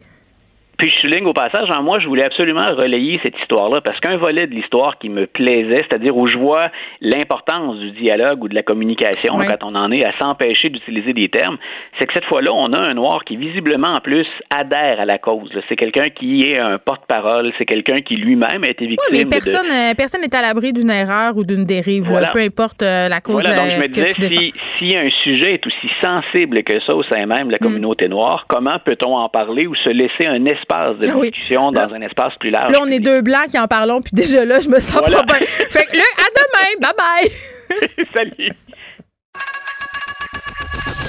Geneviève Peterson. Une animatrice pas comme les autres. Cube Radio. Et on est avec Elsie Lefebvre qu'on peut lire dans le Journal de Montréal et dans le Journal de Québec. Elsie, salut. Bonjour Geneviève. Tu vas-tu vraiment me parler du CH? ben oui, les Canadiens nos glorieux. Attends, euh, ouais, ouais. je me signe de la croix. OK, c'est fait. non, mais tu sais, c'est certain que bon, tu sais, il y a des spécialistes sportifs, euh, je m'en revendique pas, mais quand même, un club de sport, un club de hockey, tu sais, c'est dans, dans l'ADN d'un peuple, puis on sait ici au Québec, euh, on vibre avec les Canadiens. Et euh, ben c'est ça. Moi, je ne peux pas passer ça sous silence. Euh, c'est ce triste anniversaire. Donc, euh, de pas, évidemment, tout le monde en a entendu parler, là, de pas de joueurs québécois dans l'alignement. Mm-hmm. Puis, ben, c'est quelque chose qu'on voit venir depuis des années. Tu sais, là, je veux pas revenir avec tous les sagas, mais tu sais, on se rappellera qu'au Centre Bell, on faisait plus jouer de musique québécoise. Donc, ça, c'était ringard. On faisait juste jouer des, des gros hits américains. Euh, bon, là, on est revenu en arrière. Les, on entend des, la musique québécoise. Après ça, bon, euh, le repêchage. Donc, euh, tu sais, il y, a nos collègues du journal qui ont documenté la question du repêchage. On ne repêche pas de joueurs québécois. Donc, comment peut-on penser ensuite de ça en avoir dans l'alignement? Puis, on le sait, c'est une responsabilité. En tout cas, moi, je pense que c'est une responsabilité sociale, une responsabilité plus que ça, parce qu'on a du talent au Québec. Puis, tu sais, euh, ça a été justement dit et redit dans les derniers jours à quel point euh, la force du Canadien, puis même Serge Savard est sorti aujourd'hui pour dire que ben c'est un travail de moine, euh, c'est un travail méticuleux d'aller chercher le talent partout. À son époque, il disait qu'il y avait quatre recruteurs temps plein qui était là pour aller repêcher les plus euh, les plus grands talents québécois. Puis maintenant, ben, tu sais, Bergevin, Hmm. euh, il y en a même plus un qui est là. Et donc, on se demande pourquoi il n'y a pas de joueurs euh, québécois dans l'alignement. Moi, je pense qu'ils doivent revoir cette position. Là, juste tout à l'heure, euh, bonne nouvelle, euh, ils ont enfin signé euh, leur jeune recrue, donc un contrat de deux ans. J'imagine que la pression était trop forte, mais ça n'a pas de sens qu'on ait besoin. Donc, un joueur francophone? Euh, ouais, un joueur québécois. Donc, euh, bon, qui ont, qui ont signé là pour deux ans. Mais bon, tu sais, c'est sûr que ce, ce joueur-là de la pression. Évidemment, il y en a tellement peu. Puis ça, c'est l'autre chose, c'est que c'est un peu la roue qui tourne. C'est que s'il n'y a pas de joueur québécois, ben après ça, euh, les pauvres qui sont là, ben ils ont toute la je veux dire, le, le, le, le, le, spotlight sur eux, si je peux dire, en bien, en bon anglais. Mhm. Donc, euh, moi, je considère, euh, c'est ça, que le Canadien de Montréal, puis ça va au-delà du, du sport élite, parce que, tu sais, les symboles, on en parle souvent sur la place des femmes, euh, en politique, dans le milieu des affaires, ben c'est la même chose pour le hockey. Si on n'est pas capable de montrer que c'est possible pour un jeune Québécois d'accéder à la Ligue nationale, bien, il y a bien des jeunes joueurs qui, qui vont peut-être arrêter euh, de jouer au hockey. Ah, Donc, ouais. En tout cas, moi, je regarde. On part-tu de, de l'angle mort suivant, c'est-à-dire qu'il y a bien des joueurs francophones qui veulent pas jouer à Montréal parce que on est vraiment des plaies puis des tâches puis que la pression est trop forte, préfèrent euh, s'en aller ailleurs? Oui, mais ça, c'est. Tu sais, je dis pas que c'est pas c'est pas exact, mais la seule chose, c'est que c'est drôle que tout d'un coup, depuis 10-15 ans, depuis qu'on recrute pas de Québécois, c'est le discours qu'on entend. Ah, c'est trop difficile, ceux qui veulent pas venir. Je regardais là, la dernière euh, conquête de la Coupe Stanley, là, ben, la moitié des joueurs pratiquement étaient québécois. Puis dans ce temps-là, c'était pas comme Oh non, je veux pas jouer. Au contraire, c'est un rêve d'enfant quand tu es né au Québec de vouloir jouer pour le Canadien de Montréal. Donc, euh, tu sais, puis là, il y a ceux qui disent, ouais, mais là, c'est juste du hockey, on veut voir un spectacle, on s'en, on s'en Non, je pense que attends, je pense que dans le, le sport, il y a quelque chose qui s'appelle le nationalisme. Puis le fait d'avoir des, des, des Québécois qui jouent dans l'équipe nationale de hockey à Montréal, alors qu'on appelle ce club-là la Sainte Flanelle. là, On connaît l'importance symbolique que revêt le Canadien euh, pour les Québécois. C'est clair qu'il y a quelque chose de la, de la, de la question identitaire qui c'est- indissociable. là. À, ce- à ce titre-là, je suis d'accord avec toi. Là, Raphaël Harvey Pinard, c'est un Québécois, mais ce sera le seul. Euh, Est-ce qu'il va être capable de supporter la pression qui va être sur ses Ben, épaules? Parce que pression, il va y avoir. Ouais, t'as raison, c'est ça, ça va être très difficile pour lui.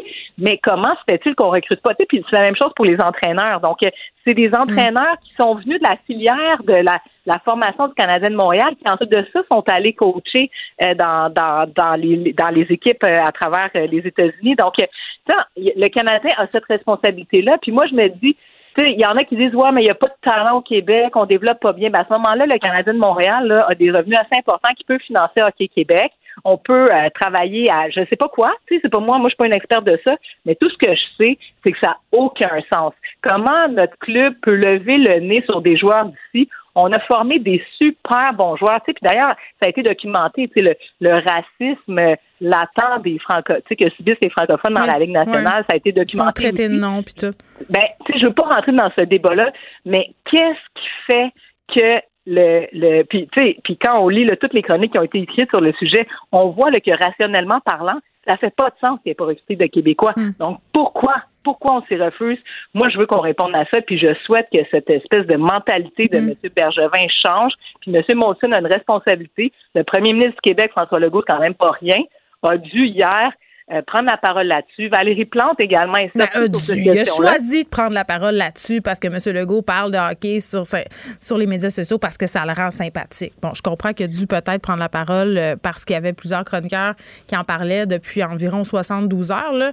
Mais en tout cas, je- on on verra ce que, ce que ça va donner. Il ne reste pas beaucoup de temps. Je voulais Eh, absolument. je voulais qu'on se parle du maire Croteau. OK, c'est mon maire. Oui. J'habite dans Rosemont.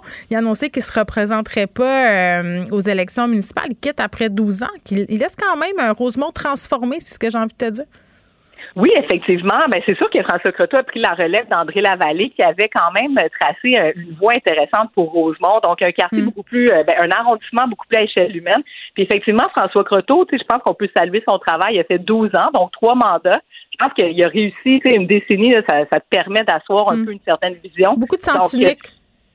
Euh, le sens unique, ouais, ça, je te dirais que c'est plus dans le plateau, mais François. Ah non, non, parce beaucoup. que s'il y en a des sens uniques, maintenant, je les haïssais, mais maintenant, je les aime. Ben oui, parce que en fait, c'est que l'apaisement de circulation, ça permet de rendre les quartiers beaucoup plus apaisés Ouais. puis beaucoup plus agréables pour les familles. On peut laisser les enfants sortir à vélo. Tu sais, la grande piste cyclable qu'il a fait euh, sur la rue Bellechasse, ça a fait enrager certains automobilistes, mais aujourd'hui, c'est vraiment On formidable. se s'habitue. C'est ça, Les- on est, on est réfractaire au changement. Euh, il nous reste 30 Les secondes ruelles environ. vertes, les îlots Oui. de chaleur, en tout cas, plein de belles choses qu'il a fait. On, on lui souhaite une bonne nouvelle. Qui va, qui va lui, lui précéder? Ben, succéder, vraiment, pardon. Ça, le, lui succéder, c'est vraiment une bonne question. C'est, certainement le siège le plus convoité à Projet Montréal présentement. Mm. Une mairie d'arrondissement comme celle-là, une forteresse, donc c'est certain que la personne va l'emporter. Est-ce qu'on va y aller avec, euh, je sais pas, est-ce qu'on va viser sur une femme, quelqu'un issu des minorités? La maire restante a parlé Merci. de ça, qu'elle voulait faire de la place. À suivre, on s'en reparle. Merci. Les autres. Geneviève Peterson. La déesse de l'information. Vous écoutez Geneviève Peterson. Cube Radio. Cube Radio. Cube Radio. En direct à LCN. 14h30, c'est le moment d'aller retrouver notre collègue dans nos studios de Cube Radio, Geneviève Peterson. Salut Geneviève. Salut Julie. Euh, on va parler aujourd'hui de Bernard Lachance. C'est une véritable tragédie dans une tragédie. Oui, c'est une histoire euh, d'une tristesse sans nom. Puis il faut dire, moi, avant l'année passée, je ne savais pas c'était qui Bernard euh, Lachance, là, qui a connu, euh, on le sait maintenant, là, un moment de gloire euh, assez temporaire. Là. Il a passé à l'émission de poids parce qu'il a réussi à vendre des billets pour un spectacle aux passants. Puis ça lui a donné une certaine notoriété. Puis moi, moi je ne savais pas. Moi, j'étais au contact du contenu de Bernard Lachance sur les médias sociaux l'an passé, en plein cœur de la pandémie, parce qu'il partageait beaucoup de vidéos euh, qui mettaient en scène finalement des théories du complot. Puis pourquoi je l'ai connu, c'est parce que Mhm. des acteurs de la sphère complotiste, des gens euh, qui sont des influenceurs euh, des théories du complot au Québec, ben partageaient ces affaires. Puis ce qu'il disait en fait, Bernard, la chance c'était que bon, euh, l'épidémie de grippe espagnole, ça avait été inventé euh, comme le, le SRAS, euh, la grippe, le, le, le- coronavirus et surtout le, le, VIH, le SIDA dont il était atteint. Puis ça m'avait tellement reviré à l'envers. Puis tu vois, la vidéo qu'on est en train de voir en ce moment, je pense que c'est la première vidéo que j'ai regardée de lui. Euh, où il, il Où il explique s'adresse à, à son médecin, là, oui, Dr. à, Thomas. à Régent Thomas, il s'adressait beaucoup à lui, puis il lui reprochait en quelque sorte de lui avoir prescrit la trithérapie. Euh, puis il disait que la trithérapie, ça servait à rien, que c'était là pour empoisonner le monde, que c'était donc terrible.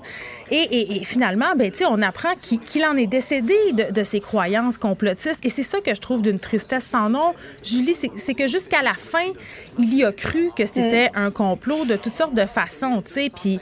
euh, Oui, et on a fait tout à l'heure en entrevue le docteur Régent Thomas qui Mm. nous disait, Geneviève, on ne meurt plus du sida aujourd'hui. ben oui. Alors, malheureusement, ce qui est arrivé à Bernard Lachance, c'est triste parce que s'il avait continué à prendre ses médicaments, à faire sa trithérapie, Mm. il serait pas, probablement en vie aujourd'hui. Ben, ça aurait pu être évité. Puis, tu sais, ça me fait beaucoup penser, cette histoire-là, à une sortie d'un médecin américain qui avait fait un message sur les médias sociaux pour dire, euh, pour parler de ses patients, en fait, qui étaient négationnistes, qui, qui, qui le soignaient et qui disaient, jusqu'à la fin, jusqu'avant que je les intube, en fait, juste, je- qui s'en aillent mourir bien souvent, là, ne croyez toujours pas qu'il y avait la COVID-19, niait euh, la pandémie. C'est pour montrer à quel point ça va loin parfois, les croyances. Puis, tu sais, on en a parlé à plusieurs reprises, euh, que dans une certaine mesure, ces, ces théories-là ressemblent, quand c'est rendu là, à une religion. C'est-à-dire que c'est plus rationnel du tout. C'est un système de croyances, tu y crois. Puis Bernard Lachance, tantôt, je parlais à sa sœur jusqu'à la fin, euh, bon, même si ça dit qu'il y a eu certains signes, je pense qu'il se doutait qu'il s'en allait, là, mais il a maintenu sa version. Puis même dans des vidéos, dans des entrevues qu'il a accordées, euh, entre autres, je pense à une entrevue qu'il a accordée à un vlogueur d'extrême droite que je vais pas nommer, euh, il a dit si vous entendez que je meurs du sida, ben sachez que c'est pas vrai, on m'aura empoisonné. Donc jusqu'au bout, il a avancé tout ça, ce qui fait que maintenant, il y a des gens qui, apprennent sa mort et qui sont encore persuadés que c'est une invention. C'est terrible, terrible, terrible. Et ce qui est dommage aussi, Dr Thomas nous disait qu'il en a mm. influencé d'autres. Ben oui. euh, Dr Thomas recevait des, des, patients qui étaient atteints du sida qui disaient ben moi j'ai entendu euh, Bernard Lachance dire mm. que non euh, les produits naturels ça fonctionnait bien lui en prend mm. se sent en, pleine pleine forme donc ça c'est dommage parce que ça a eu quand même un écho et de la portée sur d'autres personnes atteintes de sida et moi ça me faisait penser à cette chanteuse country Geneviève, mais qui heureusement s'est réveillée.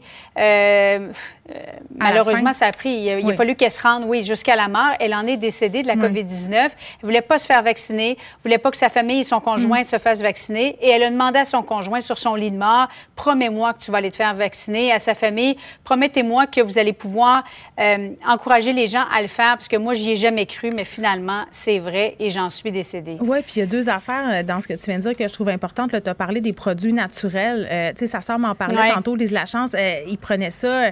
Puis je sais pas, peut-être qu'un rôle euh, a été joué de ces produits-là dans, dans, la périculation de sa mort. On n'a pas de réponse pour l'instant, mais à la fin, il était mhm. très maigre, il était malade, visiblement. Tu sais, puis moi, la, tendance selon laquelle des charlatans disent au monde, vous allez pouvoir soigner le VIH, vous allez pouvoir soigner le cancer, vous allez pouvoir même soigner la COVID-19 avec des produits naturels, c'est excessivement dangereux. Puis quand tu dis influençait des gens, oui, il influençait des gens pour deux raisons. Un, c'était quelqu'un d'excessivement charismatique qui savait bien s'exprimer.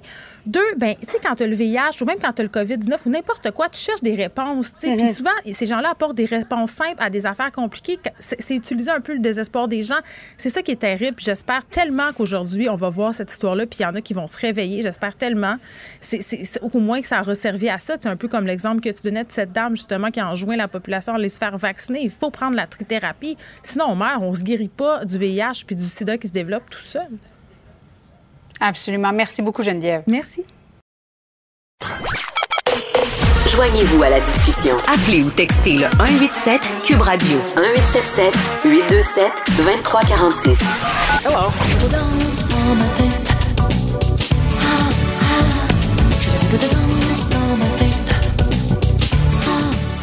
Je pense que c'est ma chanson préférée de celle qu'on appelle La Diva de Charlemagne. On parle bien entendu de Céline Dion qui fera son grand retour euh, en novembre à Las Vegas, un retour euh, qui arrive plus tôt que ce qui était prévu. On parle avec Jean-Philippe Daou qui est chef de plateforme pour le 24 heures et grand euh, spécialiste de Céline Dion devant l'Éternel. Jean-Philippe, salut. Salut Geneviève, très bon choix de chanson pour. À vous, je veux dire, son meilleur. OK, là, avant qu'on parle de Céline à Las Vegas, on peut tout s'entendre tout de suite pour se dire que son meilleur album, c'est quand même son album en français? Moi, deux, je l'aime bien. Je trouve que c'est comme l'affaire à voir et à chanter. Peu importe l'heure du jour ou de la nuit, c'est toujours ça qu'il faut mettre. À vous. Euh, absolument. C'est le meilleur, le meilleur, le meilleur album francophone euh, ever, le plus vendu aussi, avec celui avec les meilleures chansons aussi. Euh, très, très d'accord avec ça. Bon, Céline Dion qui a annoncé, je le dis, son retour sur scène à Las Vegas, retour plus tôt, plus vite euh, que prévu. En fait, ça sera euh, dès novembre.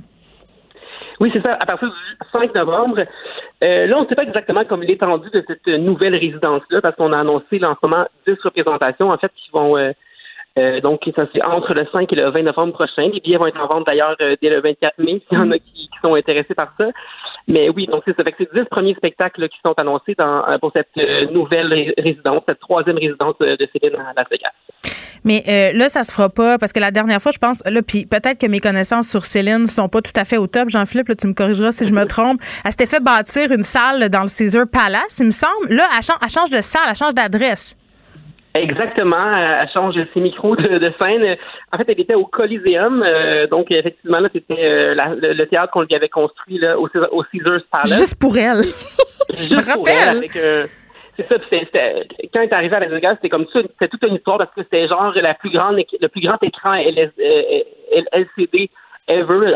À, l'époque, évidemment, il y, en a sûrement des plus grands maintenant, mais puis la scène est inclinée, c'était toute une histoire. Mais là, oui, elle change de, de place, ça va dans un tout nouveau théâtre qui est en construction en ce moment. Euh, ça, va, être dans un espèce de, casino-hôtel qui s'appelle le Resort World et ça va être le.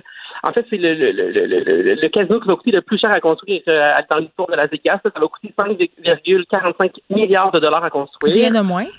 Rien de moins. Ça devrait être prêt d'ici euh, juin. Puis Céline elle va partager donc cette nouvelle scène-là avec euh, d'autres artistes assez connus aussi, Carrie Underwood, une certaine Katy Perry, puis aussi Luke Bryan, qui, qui vont donc se partager cette nouvelle scène-là au Resorts World, une salle de 5000 places. Dis-moi, euh, Jean-Philippe, si Céline s'était installée à Las Vegas au départ, dans le temps, là, jadis naguère, c'était pour faire en quelque sorte une espèce de conciliation travail-famille. Puis là, je mets des guillemets à tout ça, là, parce que quand on est une star... Euh, travail. Ouais, ouais, ben tu sais... Ouais, c'est ça, parce que quand on est une star internationale, qu'on s'appelle Céline Dion, euh, puis j'ai pas de doute, euh, je pense que Céline est très proche de ses enfants, mais tout de même, elle avait fait ce choix-là pour pouvoir revenir à la maison chaque soir parce que, bon, une tournée mondiale, puis enfants, ça va bien mal ensemble. Est-ce que le fait que ces enfants soient plus vieux, euh, ça fait partie du fait qu'elle désire revenir là pour leur offrir une certaine stabilité? Parce que je disais qu'elle était contente de se dire que ses enfants pourraient avoir un semblant de vie normale, aller à l'école, euh, avoir une routine finalement. Oui, c'est ça qu'elle a dit. en fait, elle a rencontré des journalistes euh, du Québec récemment, en fait, dans les derniers jours, je pense. Puis, hmm. effectivement, elle disait qu'elle était bien contente de retrouver donc euh, Las Vegas, comme plus sa deuxième maison. Ça fait quand même 20 ans à peu près qu'elle était installée là. Donc, elle est retournée. Elle avait passé l'été, euh, en fait, euh, pas l'été, mais le temps de la pandémie au Québec. Elle a passé plusieurs mois dans les Laurentides, cet hiver notamment. T'es-tu allée? T'es-tu allée la stalker? Dis-moi. Ben non, je suis pas allée, mais euh, euh, je sais pas. Euh, en fait, les amis, des amis de mes parents, c'est un peu loin. Euh, ils ont comme une ferme tout près de, de la fermette là, que, que Céline a louée. Puis un moment donné, ils passaient avec leurs chevaux là, en espèce de sleigh ride. Puis Céline était dehors avec les jumeaux quand ils l'ont euh, demandé si elle voulait faire un, euh, un petit tour de sleigh ride et puis euh, elle a accepté. Oh my God. faire un tour de, avec les jumeaux puis Céline. Moi, j'étais bien, bien jalouse. ben oui. Bon, fait que là, elle s'installe là-bas, mais aussi elle reprend sa tournée mondiale. elle va reprendre la route, là. Oui, c'est ça. Donc, elle, elle, retourne avec ses enfants. Elle repart avec les jumeaux. Fait qu'effectivement, les jumeaux vont pouvoir euh, bon, reprendre leur vie un peu plus normale là-bas. Mais oui, Céline, euh, donc euh, avant, en fait, avant de reprendre la scène en, novembre, c'est cet été, je pense que c'est fin août, 24 août, je pense. Mm-hmm. Elle reprend sa tournée, effectivement, la, tournée Courage qui avait été annulée, en fait reportée à cause de, la, de la pandémie. Donc, elle reprend, je pense, à, au Manitoba, au, à Winnipeg, pour faire quelques dates avant de se, de se réinstaller à Las Vegas pour reprendre euh, donc, ce nouveau spectacle, ce nouveau spectacle-là, puis il y a aussi des dates après tout ça qui, reprendront en 2022, euh, mm. notamment euh, en Europe. Bon, on, peut, on peut s'imaginer que les gens à Las Vegas sont très heureux de la voir revenir parce que littéralement, bon, elle est payante pour cette ville-là, je pense qu'il faut se le dire. oui, vraiment. Là, dans le fond, elle, elle a donné des spectacles de 2003 à 2019 à Las Vegas. On parle de 4 500 000 spectateurs qui se sont déplacés pour aller la voir à travers les années. On parle de recettes de 875 millions de dollars. Sais-tu euh, si c'est dans les euh, plus payants? Dans sais-tu si c'est la vedette qui a réussi à, engranger le plus de cash à, Las Vegas, Céline Dion, ou on le sait pas? Tu le sais pas? Oui, mais en fait, euh, si je me trompe pas, là, c'est vraiment la. je, pense que c'est deux résidences combinées, mais c'est un record de tous les temps au niveau de, la résidence la plus lucrative de l'histoire de la musique, en effet. Donc, je pense qu'ils sont très, très contents de retrouver leur, euh, leur reine euh, de la street. Oui, puis le public euh, est content aussi. Vas-tu faire la file le 24, la file virtuelle? On s'entend le 24 mai pour te procurer des billets? Écoute, euh, Geneviève. Tu pourras pas y aller. Le passeport, le vaccin, ça se pourra pas. oui, c'est ça. Je, vais me faire vacciner demain. Fait que je serai presque prêt, j'imagine, je serai prêt en novembre pour y aller. Mais écoute, je vais peut-être attendre comme la deuxième ou la troisième série de représentation. La troisième vague. mais ça me tente. OK. Euh, là, je peux pas m'empêcher de te parler de René Angélil, de René Charles, pardon, Angélil et, ses, et sa, voiture. Sa voiture qui, qui, a fait beaucoup jaser. Hein? Une voiture de 350 000 dollars. Ching. Exactement. Exactement. Euh, big tip. Musique qui va pouvoir aller voir sa mère oui. dans son nouveau grand théâtre, euh, très, très cher, avec son, son nouveau char, s'est acheté une Mercedes G63 AMG. Mais ça a fâché les gens. Les gens, non, ça me dit absolument rien, mais j'avoue que ma, ma, ma, curiosité a été piquée, donc je suis allée voir. C'est un, un, un, gros char. J'ai rien d'autre à dire là-dessus. Peut-être qu'Antoine Antoine Joubert aurait des choses plus intéressantes euh, de l'auto à dire là-dessus, là, mais j'ai trouvé ça un peu indécent de flasher ce char-là alors que tout le monde en arrache. Tu sais, moi, c'est plus là mon bémol. Oui, c'est sûr que c'est un gros char. Là. Je te dirais que moi, à Saint-Jean, j'avais genre une Sunfire deux portes avec un aileron. Euh, un char. Sunfire, oui, une néon. oui, oui, exactement. Euh, mais c'est sûr que c'est un gros char. Mais tu sais, là, c'est ça. Là, c'est le, le concessionnaire qui a mis la photo. C'est, le- c'est pas, Eh oui. c'est pas, c'est pas René Charles, mais bon, regarde, s'il peut se permettre cette voiture-là, puis, euh, puis qui est bien heureux avec ça, mais euh, regarde, moi, je, je, je, je Qui sommes-nous pour juger? Hein? Qui sommes-nous? Hein? Exactement. Mais le vendeur de char, Joseph Martinez, a peut-être eu une petite tape euh, ses doigts. Jean-Philippe Daou, merci beaucoup de nous avoir parlé euh, de notre mère à tous, Céline Dion. Puis d'ailleurs, manquez pas euh, l'entrevue de Céline Dion. Euh, ça va être ce soir au TVA 17h. Céline qui va s'entretenir avec Marie-André Poulain ce soir, 17h TVA. Le, le commentaire de Danny Saint-Pierre, un chef pas comme les autres.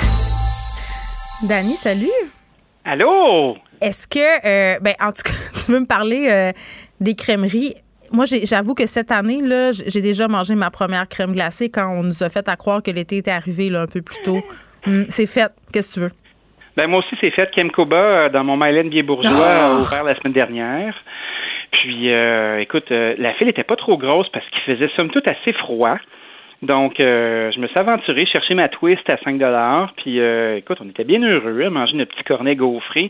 Puis ça m'a fait réfléchir parce que, tu sais, avec toutes ces belles crèmeries-là là, qui font euh, toutes sortes d'affaires un peu péteuses. Tu veux là, dire les, les, crème- les crèmeries fancy? Moi, t'as as parlé de. Comment ça s'appelle ton truc d'Epster dans le Marlin? Je suis jamais allée chez Kim Koba, c'est ça? Kem Koba, c'est merveilleux. Oui, ben moi, je suis, team givré. Tu sais, J'aime bien euh, les givrés euh, sur, sur ma, ma belle rue Masson. Mais tu sais, c'est des affaires fancy. M- mes enfants, sais-tu qu'est-ce qu'ils me réclament des fois? Non. Ils sont, ils sont tannés d'aller au chocolat favori, qui est une autre game de crèmerie euh, un peu, un peu euh, banlieusarde, j'ai envie de te dire. Puis ils sont tannés d'aller au givré. Fait qu'ils me demandent, ils appellent ça euh, aller au gigon, c'est-à-dire aller, aller à la crèmerie à normal.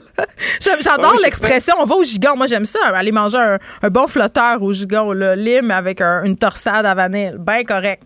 Ouais, mais tu sais, mettons au gigon, là, c'est la seule place où tu peux avoir des crèmes glacées euh, multicolores avec des gommes dures dedans qui C'est ça qu'ils veulent, mes enfants. Qu'est-ce que ouais, tu moi, veux? ben écoute, moi mes enfants connaissent pas encore ça, puis euh, là j'ai commencé à emmener ma, ma plus vieille en, en scooter en hypocrite au Dairy Queen. Oh my God, du une- gras glacé. Ah non, c'est exceptionnel. Puis c'est drôle parce que à ma, ma coquette émission qui s'appelle l'addition, euh, j'ai une belle discussion avec une dame euh, qui a un Dairy Queen dans sa famille depuis une soixantaine d'années, donc euh, 1957. Puis on avait la discussion à savoir est-ce que le Dairy Queen c'est un produit qui est local ou pas? Parce que tu sais dans nos têtes, on s'imagine le Dairy Queen comme étant euh, dirigé par une euh, corporation de l'Illinois, Mhm. au loin, au loin là-bas, avec plein d'affaires d'Américains un peu louches. Puis euh, écoute, on a démystifié cette affaire-là. Ben, j'ai l'impression que Dairy Queen, en tout cas dans ma tête, puis c'est peut-être à cause de la de l'imagerie de la de cette chaîne-là, puis les, les locaux dans lesquels ils sont installés euh, à Montréal, c'est assez rétro là. Oui. Moi, dans ma tête, Dairy Queen, ça sonne comme serveuse en patin roulette. Là. J'ai plus l'impression qu'il y a grand monde euh, euh, qui va là, mais peut-être que je me trompe. Je pense que parce que j'en ai un près de chez moi, et dès que je passe en face, je me rends compte que mon intuition c'est une illusion parce qu'il y a des il y a beaucoup d'ados. Tu sais, c'est une affaire d'ados un peu le Dairy Queen, je pense encore maintenant. Puis j'ai l'impression euh, qu'on a beaucoup snobé et jugé le Dairy Queen, comme on juge la crème glacée chez McDo. ou- Tu sais, c'est un peu le même combat. Tu me suis? Tout à fait. C'est ben, comme quand on dit qu'on va au gigon, tu sais, c'est la même crise d'affaires. les bobos de la radio présentent les préjugés. Ben, moi, quand je passe devant mon Dairy Queen sur l'avenue du Parc, là, euh, il y a du monde en vieux péché. Puis c'est là que je me suis dit, écoute, il y a de la place pour tout le monde. Puis en discutant avec José, euh, la, la, la, la tenancière du, Dairy- du Dairy Queen, euh, on, ben, le lait euh, qu'on prend pour faire la crème glacée, ben c'est du lait de chez Naturel avec une, forma- une formulation qui est à eux. Les ingrédients viennent d'ici quand même. Euh, c'est des jobs qui sont ici. Fait euh, mon petit péteux intérieur euh, en a pris pour son rhume. Puis tu sais, là, on s'est mis à se faire des aveux parce que savais-tu que le Dairy Queen sont l'inventeur du blizzard? Est-ce que tu connais ça, un blizzard? Ben, le bizarre, c'est ça, là. C'est pas euh, le, le truc twisté avec euh, la crème glacée puis les Smarties réduits, là. Ils en servent Ouais. chez McDo. En tout cas, ils se sont fait voler leur idée, Mais tu leur McDo, diras. c'est se trouver avec la recette. Puis Ouais. euh, euh, il paraît qu'ils ont beaucoup, beaucoup de succès avec Uber Eats. Puis là, moi, je m'imaginais le gars de Uber avec des cornets qui font sur son. Ouais, c'est pas tout fondu. Puis non, il paraît qu'ils font des gâteaux, ils font des pizzas desserts, tu sais, plein de desserts de poteux un peu, là, t'es un peu stand chez vous, il est 9h30, puis là, tu dis, oh, comment des desserts glacés?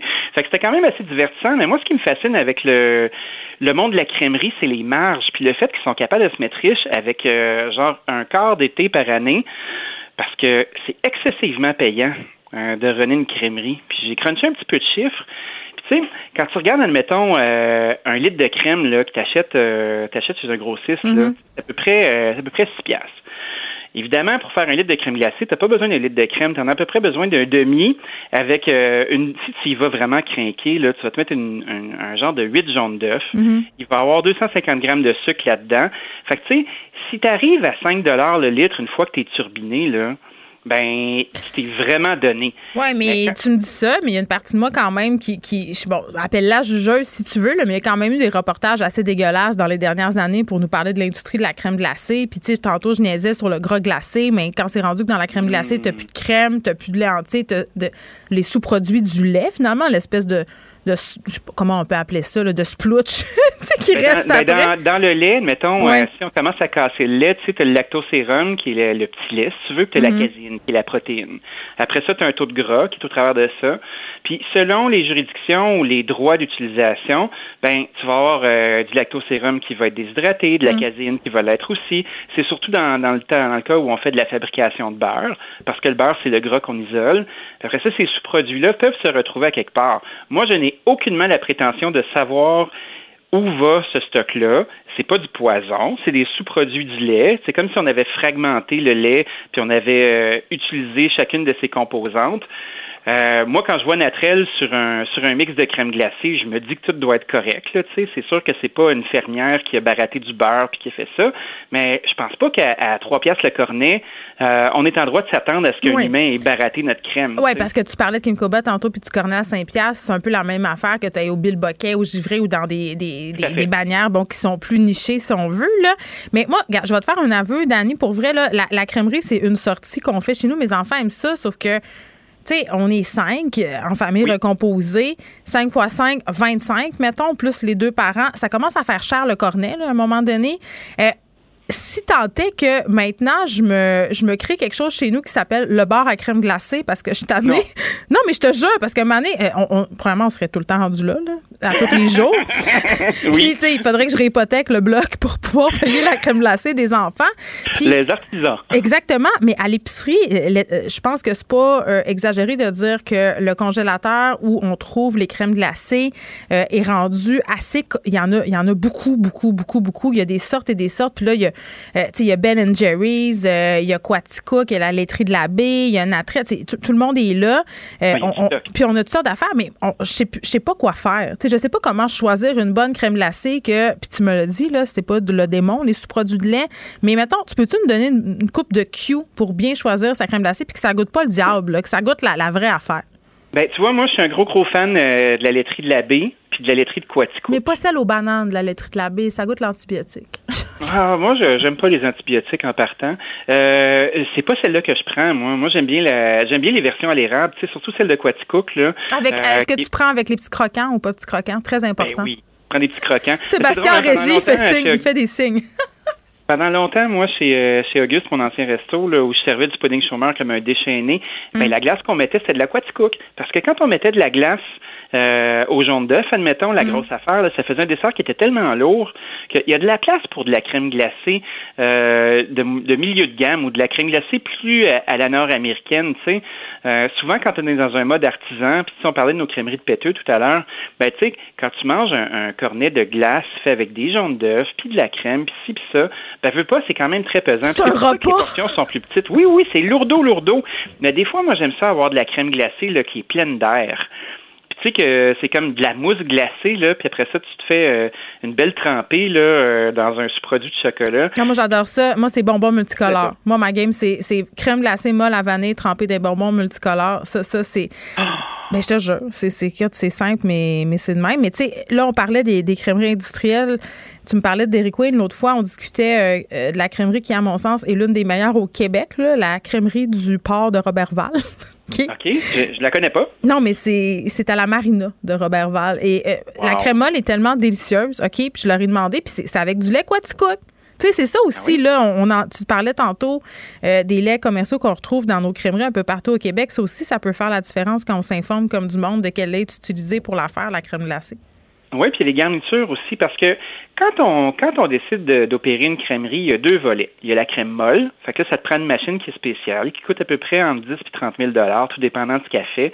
Tu sais, ça peut être juste mettre le, liquide à crème glacée à l'intérieur, ça va se turbiner, puis après ça, ben là, tu peux avoir euh, choco, tu peux avoir vanille, tu peux avoir les deux en même temps. Puis c'est là qu'il y a des filous qui ont commencé à mettre euh, une glace puis un sorbet, puis faire des twists qui sont un peu plus extrêmes. Puis ça, c'est vraiment intéressant, puis ça crée des univers. Puis tu vois, comme Kemkoba, eux, à chaque semaine, il y a une glace de la semaine. Puis tout l'été, euh, c'est comme une espèce de programmation de théâtre. Là, là tu attends ta sorte. Tu vois, moi, ma sorte préférée, là, euh, c'est un, c'est une glace qui est au, euh, qui est à l'eau de rose avec un sorbet au litchi puis à la framboise. Puis c'est merveilleux. C'est du grand génie, tu sais, puis ça c'est le fun. Mais il y a aussi la crème glacée qui est plus ferme parce que oui, il y a la crème molle, mais après ça, il y a la crème glacée euh, qu'on fait dans une turbineuse qui va être ensuite mise dans un congélateur à une température où euh, la crème glacée sortira pas d'une machine, où on va faire une boule avec. Puis je trouve qu'une bonne crèmerie se doit d'avoir les deux. Parce que c'est deux, c'est deux beats qui sont tout à fait différents. Puis là, tu peux faire des coupes glacées. Excuse-moi, je, suis crampée parce que j'ai des auditeurs qui m'écrivent en ce moment pour me dire d'arrêter de parler de crème glacée. Ils sont rendus dans le congélateur, ils veulent se faire des cornets, puis je t'avoue que ça me donne envie à moi aussi. Question qui tue, est-ce que, parce que moi, la fin de semaine, quand je vois les gens faire la file pendant 30-40 minutes pour avoir un cornet euh, dans une bannière quelconque, que ce soit Kim Koba, les givrés ou. Parce que souvent, les line-up, euh, ils sont devant ces bannières-là. Quoique, devant les chocolats favoris de ce monde, il y a quand même pas mal de gens, surtout dans les quartiers où il y a beaucoup de familles. Ça vaut-tu la peine ou pas? Ben moi, je pense qu'aller à la crèmerie, là, c'est un marqueur de temps. C'est une activité. Tu casses, la journée. Tu sais, exemple, euh, moi, si je fais des sundays à tout le monde chez nous, là, sont encore chez nous, ils remarquent pas le temps qui passe, ça, ça, les emmerde. Après ça, ils dévorent leur Sunday vite, mm. vite, vite, puis après ça, ben moi je fais de la vaisselle, puis ça continue, tu sais. Prendre une marche, se déplacer à la crèmerie, faire le line-up, être patient, manger le cornet, s'essuyer la face, revenir. Tu sais, des fois, ça prend ça. Ça ben, casse le beat. Effectivement, il faut hypothéquer, mais tu sais. Tu viens de révéler mon truc. Moi, euh, j'utilise la crèmerie comme une dragée positive pour mes enfants. Je dis, tu sais, bon, euh, quand on va avoir fait la vaisselle et tout ça, on va marcher euh, jusqu'à la crèmerie. Puis la condition, c'est justement marcher. On marche jusqu'à la crèmerie, ce qui prend un bon 15 minutes. On attend la crèmerie, ce qui prend un autre bon 10 minutes. Après ça, on remarche jusqu'à la maison et idéalement, on fait un petit stop, un petit stop au parc pour hein, aller se dépenser un peu. Là, ils dorment. Moi, c'est ma stratégie de crèmerie. C'est une excellente stratégie. Puis, tu sais, euh, un moment donné, euh, ils sont tellement habitués de faire toutes sortes d'activités que moi, la fin de semaine, je suis pas un camp de jour. Là, ça me tente pas de faire, bon, OK, on va faire un module de sculpture de pâte à modeler. Puis ensuite, on va faire du papier mâché. Puis si, ça, ça. Fait moi, là, on va y aller deux fois par jour à la crèmerie. On écoule le temps. C'est ça qu'on fait. Moi, je vais le sablier de bord, là, puis je me dis, bon, lundi approche, lundi approche. En attendant, ben, on mange de la crème glacée, puis on fait des trucs, puis euh, ça va être ça. Moi, je peux pas compétitionner avec euh, des professionnels de service de garde. Là. mes enfants reviennent ce soir, puis je t'annonce qu'on s'en va manger une crème glacée. Denis Saint-Pierre, c'est de ta faute. Merci beaucoup. À demain. Salut. Pour une écoute en tout temps, ce commentaire de Danny Saint-Pierre est maintenant disponible dans la section balado de l'application et du site cube.radio, tout comme sa série balado L'Addition, un magazine sur la consommation et l'entrepreneuriat. Cube Radio. Pour elle, une question sans réponse n'est pas une réponse. Geneviève Peterson. Cube Radio. Léa Sreliski, es-tu là? Je suis absolument là, Madame Peterson. Je te parle comme si tu étais Marie-Blanche et que je t'invoquais dans un miroir. wow! Tu es là. J'ai tellement de pouvoir. ben oui.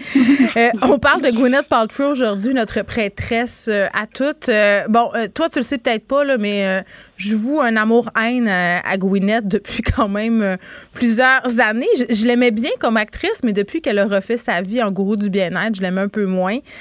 Surtout, ben oui, parce qu'il y a beaucoup d'affaires sur son site qui sont un peu starbé du bocal en bon québécois. Un peu Jacinthe Renéesque. Tellement. Attention, on va, on va recevoir une poursuite. Euh... je m'excuse. Non, mais Gwyneth Paltrow, à un moment donné, avait sorti un livre de recettes qui s'appelait, je pense que c'était quelque chose comme Simple. Peut-être qu'on pourrait le confirmer euh, à la recherche. Mais ça m'avait fait vraiment suivre ce livre-là parce qu'il n'y avait rien de simple, évidemment. Et ça m'avait fait vraiment rire parce qu'elle avait dit, moi, quand je veux me gâter dans la vie, là, t'es-tu prête, Léa? Quand, Gwyneth veut se gâter dans la vie, elle disait qu'elle faisait rôtir euh, dans une poêle des oignons verts avec un petit peu de sirop d'érable.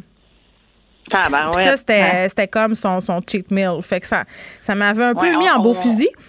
On est loin de la mescaline, disons. tu sais. Exactement. Mais là, euh, Gwyneth est en train peut-être de redevenir humaine. Euh, elle a traversé le désert pandémique comme nous toutes. Et là, elle, elle- elle raconte euh, qu'elle a flanché, Léa. Elle a Oui. flanché. Elle a mangé du pain. Elle a mangé pas juste du pain. Oh elle my a mangé God! des pâtes. Ben là, tu me c'est pas en même temps.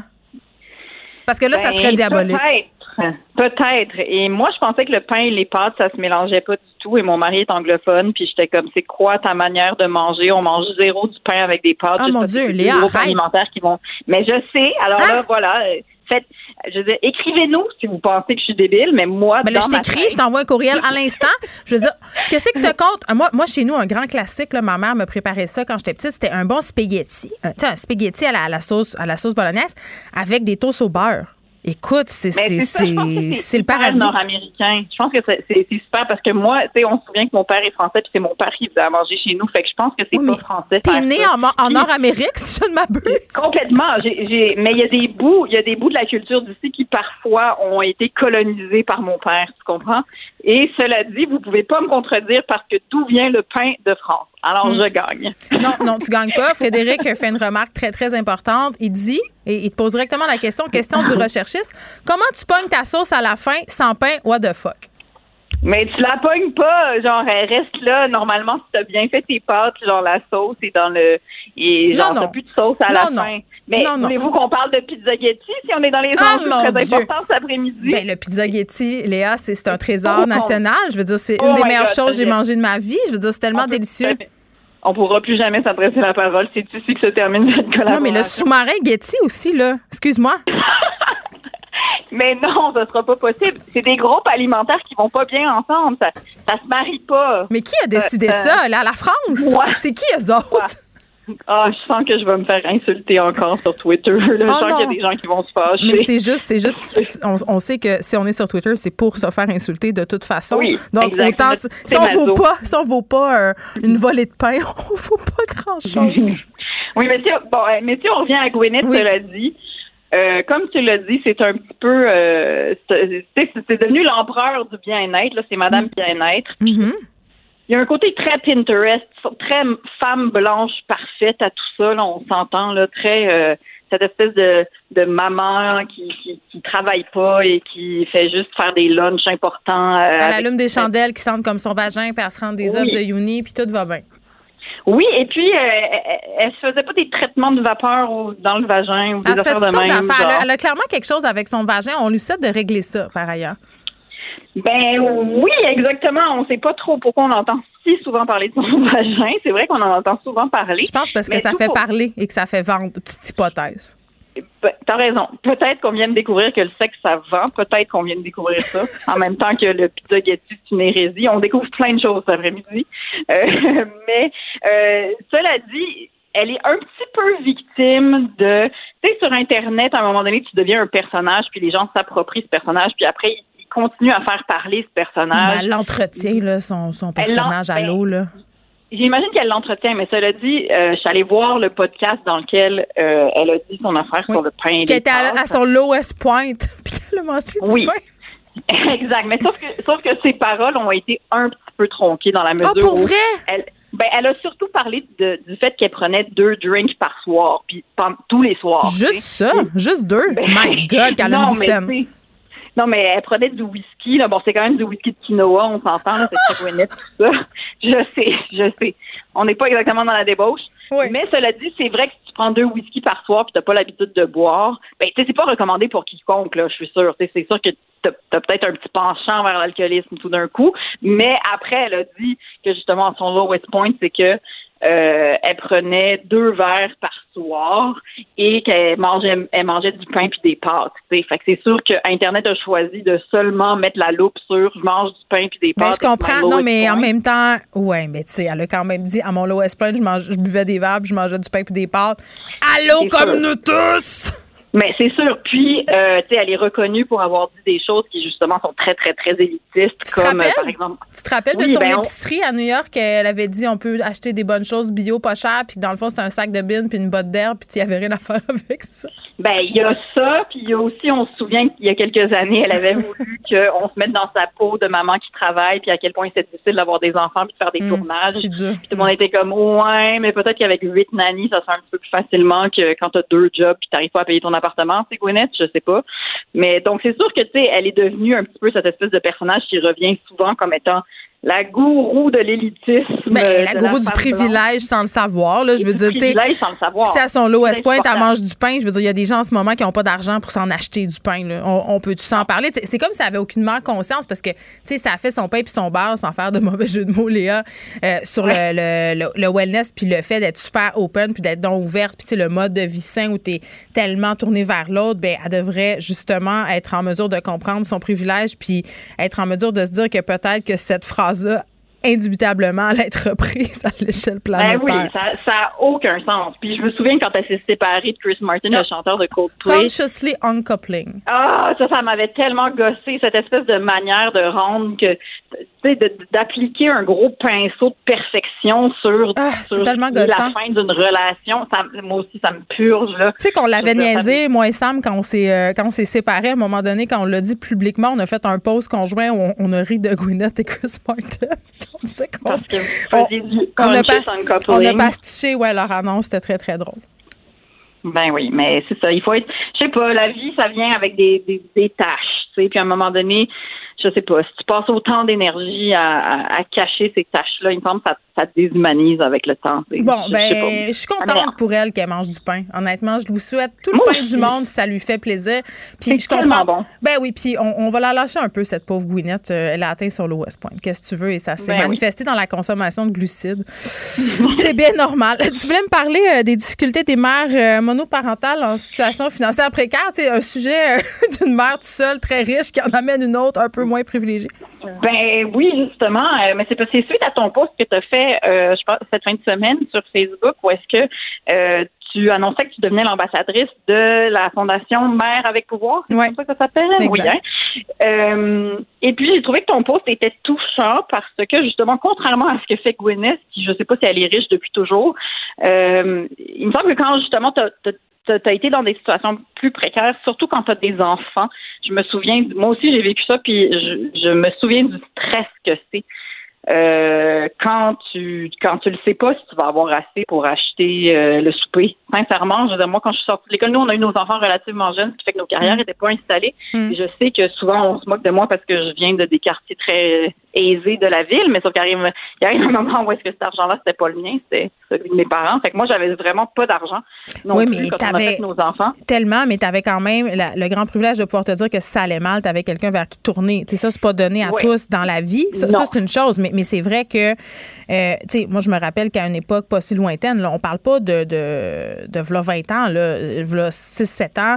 euh, je me rappelle de des fois où j'étais allée faire l'épicerie, puis par exemple, il me restait, je sais-tu, moi, 108 pièces dans mon compte. Puis il fallait que, que je calcule vraiment très bien, là, parce que je savais pas quand le prochain chèque allait arriver euh, de pige, tu sais, parce que je, je Ouais. vivais de la pige, puis je vivais vraiment pas riche, sérieusement. Ben, la, la, la différence, c'est sûr aussi, c'est que nous, on était deux, cela dit, Mm. mais sauf que moi aussi, j'ai vécu le. le C'est-à-dire que oui, c'est sûr que le filet est là si jamais il arrive quelque chose. Sauf Mais que tu il veux arrive pas un moment où tourner vers ce filet-là tout le temps.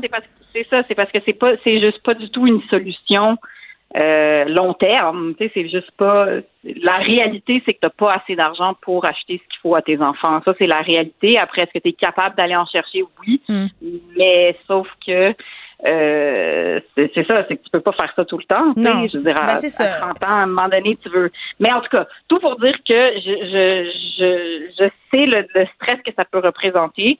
Et euh, ton ton post, que- ce que j'ai trouvé bien, c'est que justement, c'est de pas l'oublier. C'est qu'à partir du moment que tu commences à installer ta carrière, que tu commences à installer quelque chose de, de plus stable financièrement pour tes enfants, c'est que il me semble que tu peux pas oublier à Mm. quel point c'était stressant. Oui, tout le monde sait qu'une Euh, carrière en radio, c'est vraiment stable et à long terme. Non, mais tu sais, non, mais il arrive un moment où est-ce que les contrats rentrent plus Ben facilement. oui, non, mais je te taquine. Oui, oui. Puis, non, mais, mais puis j'ai été super chanceuse parce que, tu sais, ce que j'expliquais, c'est que ma mère a été là pour moi, que j'ai eu, tu sais, j'ai pas parlé de mes patrons aussi à l'époque. Là, j'ai une boss extraordinaire qui m'a super aidé. Mon paprio, euh, duquel je parlais dans le post, là, qui, me, qui est allé acheter du lait pour moi un soir parce que j'avais oublié, puis ma fille dormait, puis je voulais pas sortir. Puis c'était comme la goutte qui faisait déborder le vase. Je pleurais.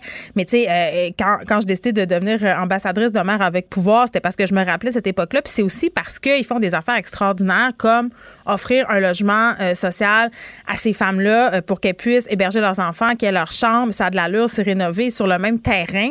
Euh, Il y a une garderie. Donc, ces filles-là peuvent se concentrer sur les deux choses les plus importantes dans leur vie, c'est-à-dire s'occuper de leurs enfants et aller à l'école pour avoir un métier, justement, pour ne pas être dans la précarité. Ben, c'est ça. Et là, ils n'ont plus d'argent parce que c'est la pandémie. Ben non, c'est ça. Puis c'est pour ça qu'il faut faire, il faut faire des dons parce que sincèrement, c'est parce que ça te coupe tellement toute l'herbe sous le pied quand tu es en train de te demander est-ce que je vais avoir assez d'argent pour le souper. C'est que tu peux pas penser à autre chose. Tu sais, C'est très très difficile de te concentrer sur autre chose. Ce qui fait que, en tout cas, je, je moi aussi c'est c'est ce, ce genre de, de cause qui me touche parce que je sais que toutes les mamans du monde veulent la meilleure chose pour Mm. leurs euh, enfants, puis des fois t'es juste pogné puis t'es pas capable de l'acheter. Oui, puis tu sais, la, la précarité financière. Manal Drissi avait fait un post qui m'avait beaucoup touché à un certain moment sur Facebook. Elle expliquait, euh, bon, je pense qu'elle avait euh, connu euh, des bons mois au niveau financier, puis elle expliquait à quel point elle s'était rendu compte que la- l'anxiété de ne pas avoir de l'argent, ça s'immisçait partout, tout le temps, que c'était épuisant de toujours penser à ça. épuisant. Comment je vais faire pour arriver? Ça va être quoi mon prochain contrat? Est-ce que je vais avoir assez d'argent pour acheter un habit d'hiver? Est-ce que, tu sais, Ah ça devient une obsession? Puis te- justement, pendant que tu es occupé à, à remplir les besoins de base de tes enfants, puis tes besoins à toi, ben, tu pas en train de réaliser tes rêves, ce qui est un luxe, puis tu pas en train d'apprendre un métier, puis tu pas en Ben train. non, c'est ça. Exact, parce que tu as la tête qui est complètement prise par ça. Puis tu sais, genre, on fait beaucoup de blagues sur les humoristes, puis comment on a l'impression qu'ils sont millionnaires, mais sincèrement, le nombre de gens qui, qui, Ben, qui en arrachent. ben, qui en arrachent, là. Moi, quand je suis sortie de l'école, j'avais plus de prêts et bourses, puis ça fait pas si longtemps, puis je t'ai payé 25 pièces la shot dans une dans Mm. une soirée d'humour. Je veux dire, ça m'est arrivé de dire au gars, est-ce que tu peux me donner mon argent maintenant? Parce que si tu me le donnes pas, je peux je peux pas faire l'épicerie. là. Ça m'est déjà arrivé. Ça m'est déjà arrivé d'appeler des fournisseurs puis de leur demander mon chèque à l'avance parce que j'avais plus une calice de scène. Ben, Et gloire à ces gens-là qui comprenaient exactement la Il y en a. situation. Ben, il y en a. Aussi. Léa Streliski, merci beaucoup. À bientôt, ma belle Geneviève. Bye bye. Les autres. Geneviève Peterson. Une animatrice pas comme les autres. Cube Radio. Vincent Dessureau est là. Vincent, salut. Salut. Un bilan routier marqué par la pandémie. Plus, Oh. moins, euh, qu'est-ce qui se passe? Ben, c'est ça qui est un peu particulier parce qu'évidemment, la pandémie a affecté beaucoup le bilan routier au Québec, Mm. euh, particulièrement là, de mars à mai 2020, le moment de la première vague, puis euh, le Québec sur pause. Il y avait personne. Il y avait personne. Nous qui sommes au centre-ville, c'était l'endroit où il y avait le moins de monde. là. Quand j'ai dû aller récupérer mes enfants au Saguenay parce qu'ils fermaient les régions, ma mère les avait pris parce que les écoles étaient fermées, puis on se disait, bon, euh, ça- dans deux semaines, ça va être correct. Quelle naïveté quand on y passe rétrospectivement. Je suis allée les chercher à un moment donné, puis à la, à- la, la SQ faisait un barrage à la tuque. Vincent, il y avait personne. C'était comme un film de fin du monde. Je me disais, si je tombe en panne ici, je prie, il y aura personne pour venir me, me secourir. C'était le désert. Oh oui. C'était vraiment particulier pour Et- vrai. C'est un sentiment que, que je pensais pas vivre une fois dans ma vie. Un film de zombie, mais vraiment pour de vrai. Là. Et euh, effectivement, on se souvient, il y avait un pilote d'avion qui avait un problème moteur pour atterrir presque partout parce que sur les autoroutes, même à l'heure de pointe, il y avait de la place. Euh, donc, effectivement, ça a amené à moins, beaucoup moins d'accidents. Euh, donc, c'est ça qui est un peu particulier. 30 moins de personnes accidentées. C'est quand même 10 000 personnes de moins euh, cette année qui Ben, ont été victimes d'un accident de voiture. Statistiquement, c'est vraiment- 31 moins de blessés légers, 12% de moins de blessés graves. Par contre, plus de morts. 9 morts de plus, soit un bilan de 340 euh, décès. Pourquoi? Tu t'en souviens peut-être? Parce que après, euh, dès l'été, là, on commençait à certains endroits à remarquer ça, qu'il y avait beaucoup moins d'accidents, mais les accidents étaient très violents parce que les gens avaient euh, été habitués à ce qu'il n'y ait pas de trafic, allaient très vite. Dès qu'il y a eu un petit peu de trafic qui est revenu, ben, les gens, écoute, ça se fonçait dedans carrément parce qu'on avait baissé un peu notre vigilance, habitué d'être seul sur le réseau routier. Les gens ne suivaient plus le code de la route ben ben. À un certain moment, moment, là, moi, je remarquais ça, là, parce qu'évidemment, il n'y avait personne. Ça passait, c'est rouge à Montréal. Écoute, là, je suis un même peu- coupable d'avoir fait une fois. Il bon. Ben, tu disais, ça avait l'air d'un film d'apocalypse. Peut-être que certains se disaient, ben, les règles tiennent plus. Ouais. De sorte qu'il y a eu, bon, beaucoup moins d'accidents, mais malheureusement plus d'accidents mortels. Euh, le nombre de décès chez les cyclistes qui a augmenté de 75% Euh, Par contre, chez les piétons, c'est en baisse, alors qu'on se Ben, promenait tous. ouais, c'est c'est un très bon point que tu amènes, parce qu'il y a beaucoup plus de gens qui étaient quand même sur les trottoirs. Ouais. Euh, et dans ce qui est observé aussi d'intéressant, les causes, là, Euh, la vitesse, qui est en hausse. On sait que la vitesse, c'est généralement toujours là, mais là, c'est encore plus surreprésenté. Ça et le non-port de la ceinture. Euh, Ben, c'est ça, il n'y a plus de lendemain, il ben- n'y a plus de règlement, il n'y a plus rien qui tient. Pas de masque, pas de ceinture. euh, parce que, garde, euh, normalement, c'est 20 En 2019, c'était 20% le nombre de morts qui ne portaient pas leur ceinture. Mm. Et en 2020, 34% presque 35 C'est énorme. 35% des décès sur nos routes, c'est des gens qui portaient pas leur ceinture. Donc, dans bien des cas, euh, des gens qui seraient pas morts avaient une fois leur, leur ceinture bouclée. Alors, ça, ça demeure quand même inquiétant. Et les heures de pointe, 7 à 9, là, c'est vraiment là où ça se passe le plus. 80 des accidents liés au comportement des usagers. Alors, c'est pas parce qu'il y a un problème mécanique. C'est ce qu'on euh, dénote ici. T'es témoin d'un accident. Moi, ce matin, en m'en venant ici, ça faisait longtemps que j'avais pas vu ça. Ah ouais? Mais évidemment, c'était la vitesse et c'était le fait que deux personnes euh, euh, avaient pas regardé puis c'était rentré dedans. J'ai l'impression aussi qu'à force de moins conduire, on perd nos réflexes aussi parce que ça, c'est vrai. J'ai excessivement de misère, Vincent, en ce moment, à me stationner en parallèle. Parce que. T'as je- perdu tes, Ben oui, euh, tes repères. oui, le stationnement en parallèle, c'est une question d'habitude. Donc, on a moins pris nos voitures. Puis, dans le fond, on se déplace moins. Puis, moi, je pars d'ici. Euh, de chez moi, pardon, pour venir ici où on a un stationnement. Donc, je me stationne plus vraiment en parallèle. Je te jure, avant hier, j'ai essayé de le faire sur une rue et j'ai dû ralentir le trafic Ben, J'avais honte. Tu as raison, parce qu'on se rappelle, nous, en première vague, on, on- on est au centre-ville et on a pu stationner pendant des mois directement à la porte, sans payer le parcomètre. Il n'y en avait pas de problème. Non, mais c'était même. euh, la ville, écoute, il y avait, y beaucoup d'autres chats à fouetter que, que ça et on pouvait effectivement se, stationner dans l'arge parce que, regarde, il y avait de la place C'est ça. Moi, je me suis fait prendre, par exemple, à, à ce jeu-là. À un moment donné, j'ai un petit peu trop étiré la sauce et les gens qui donnent des contraventions sont revenus à la charge. Ben, c'est- oui. m'ont donné une contravention, puis j'ai fait Ah, mais peut-être c'est une erreur. Tu sais, peut-être qu'ils vont m'oublier. Non, ils m'ont pas oublié et j'ai dû malheureusement la payer. Vincent Ben, une fois après des mois d'économie, Oui, c'est possible. bon, c'est correct. Ouais, On t'écoute dans quelques instants avec Mario. Merci à toute l'équipe. Euh, euh, Luc Fortin, Frédéric Mockel, Maud Boutet, Sébastien Laperrière à la mise en onde. À demain, 13h. Cube Radio.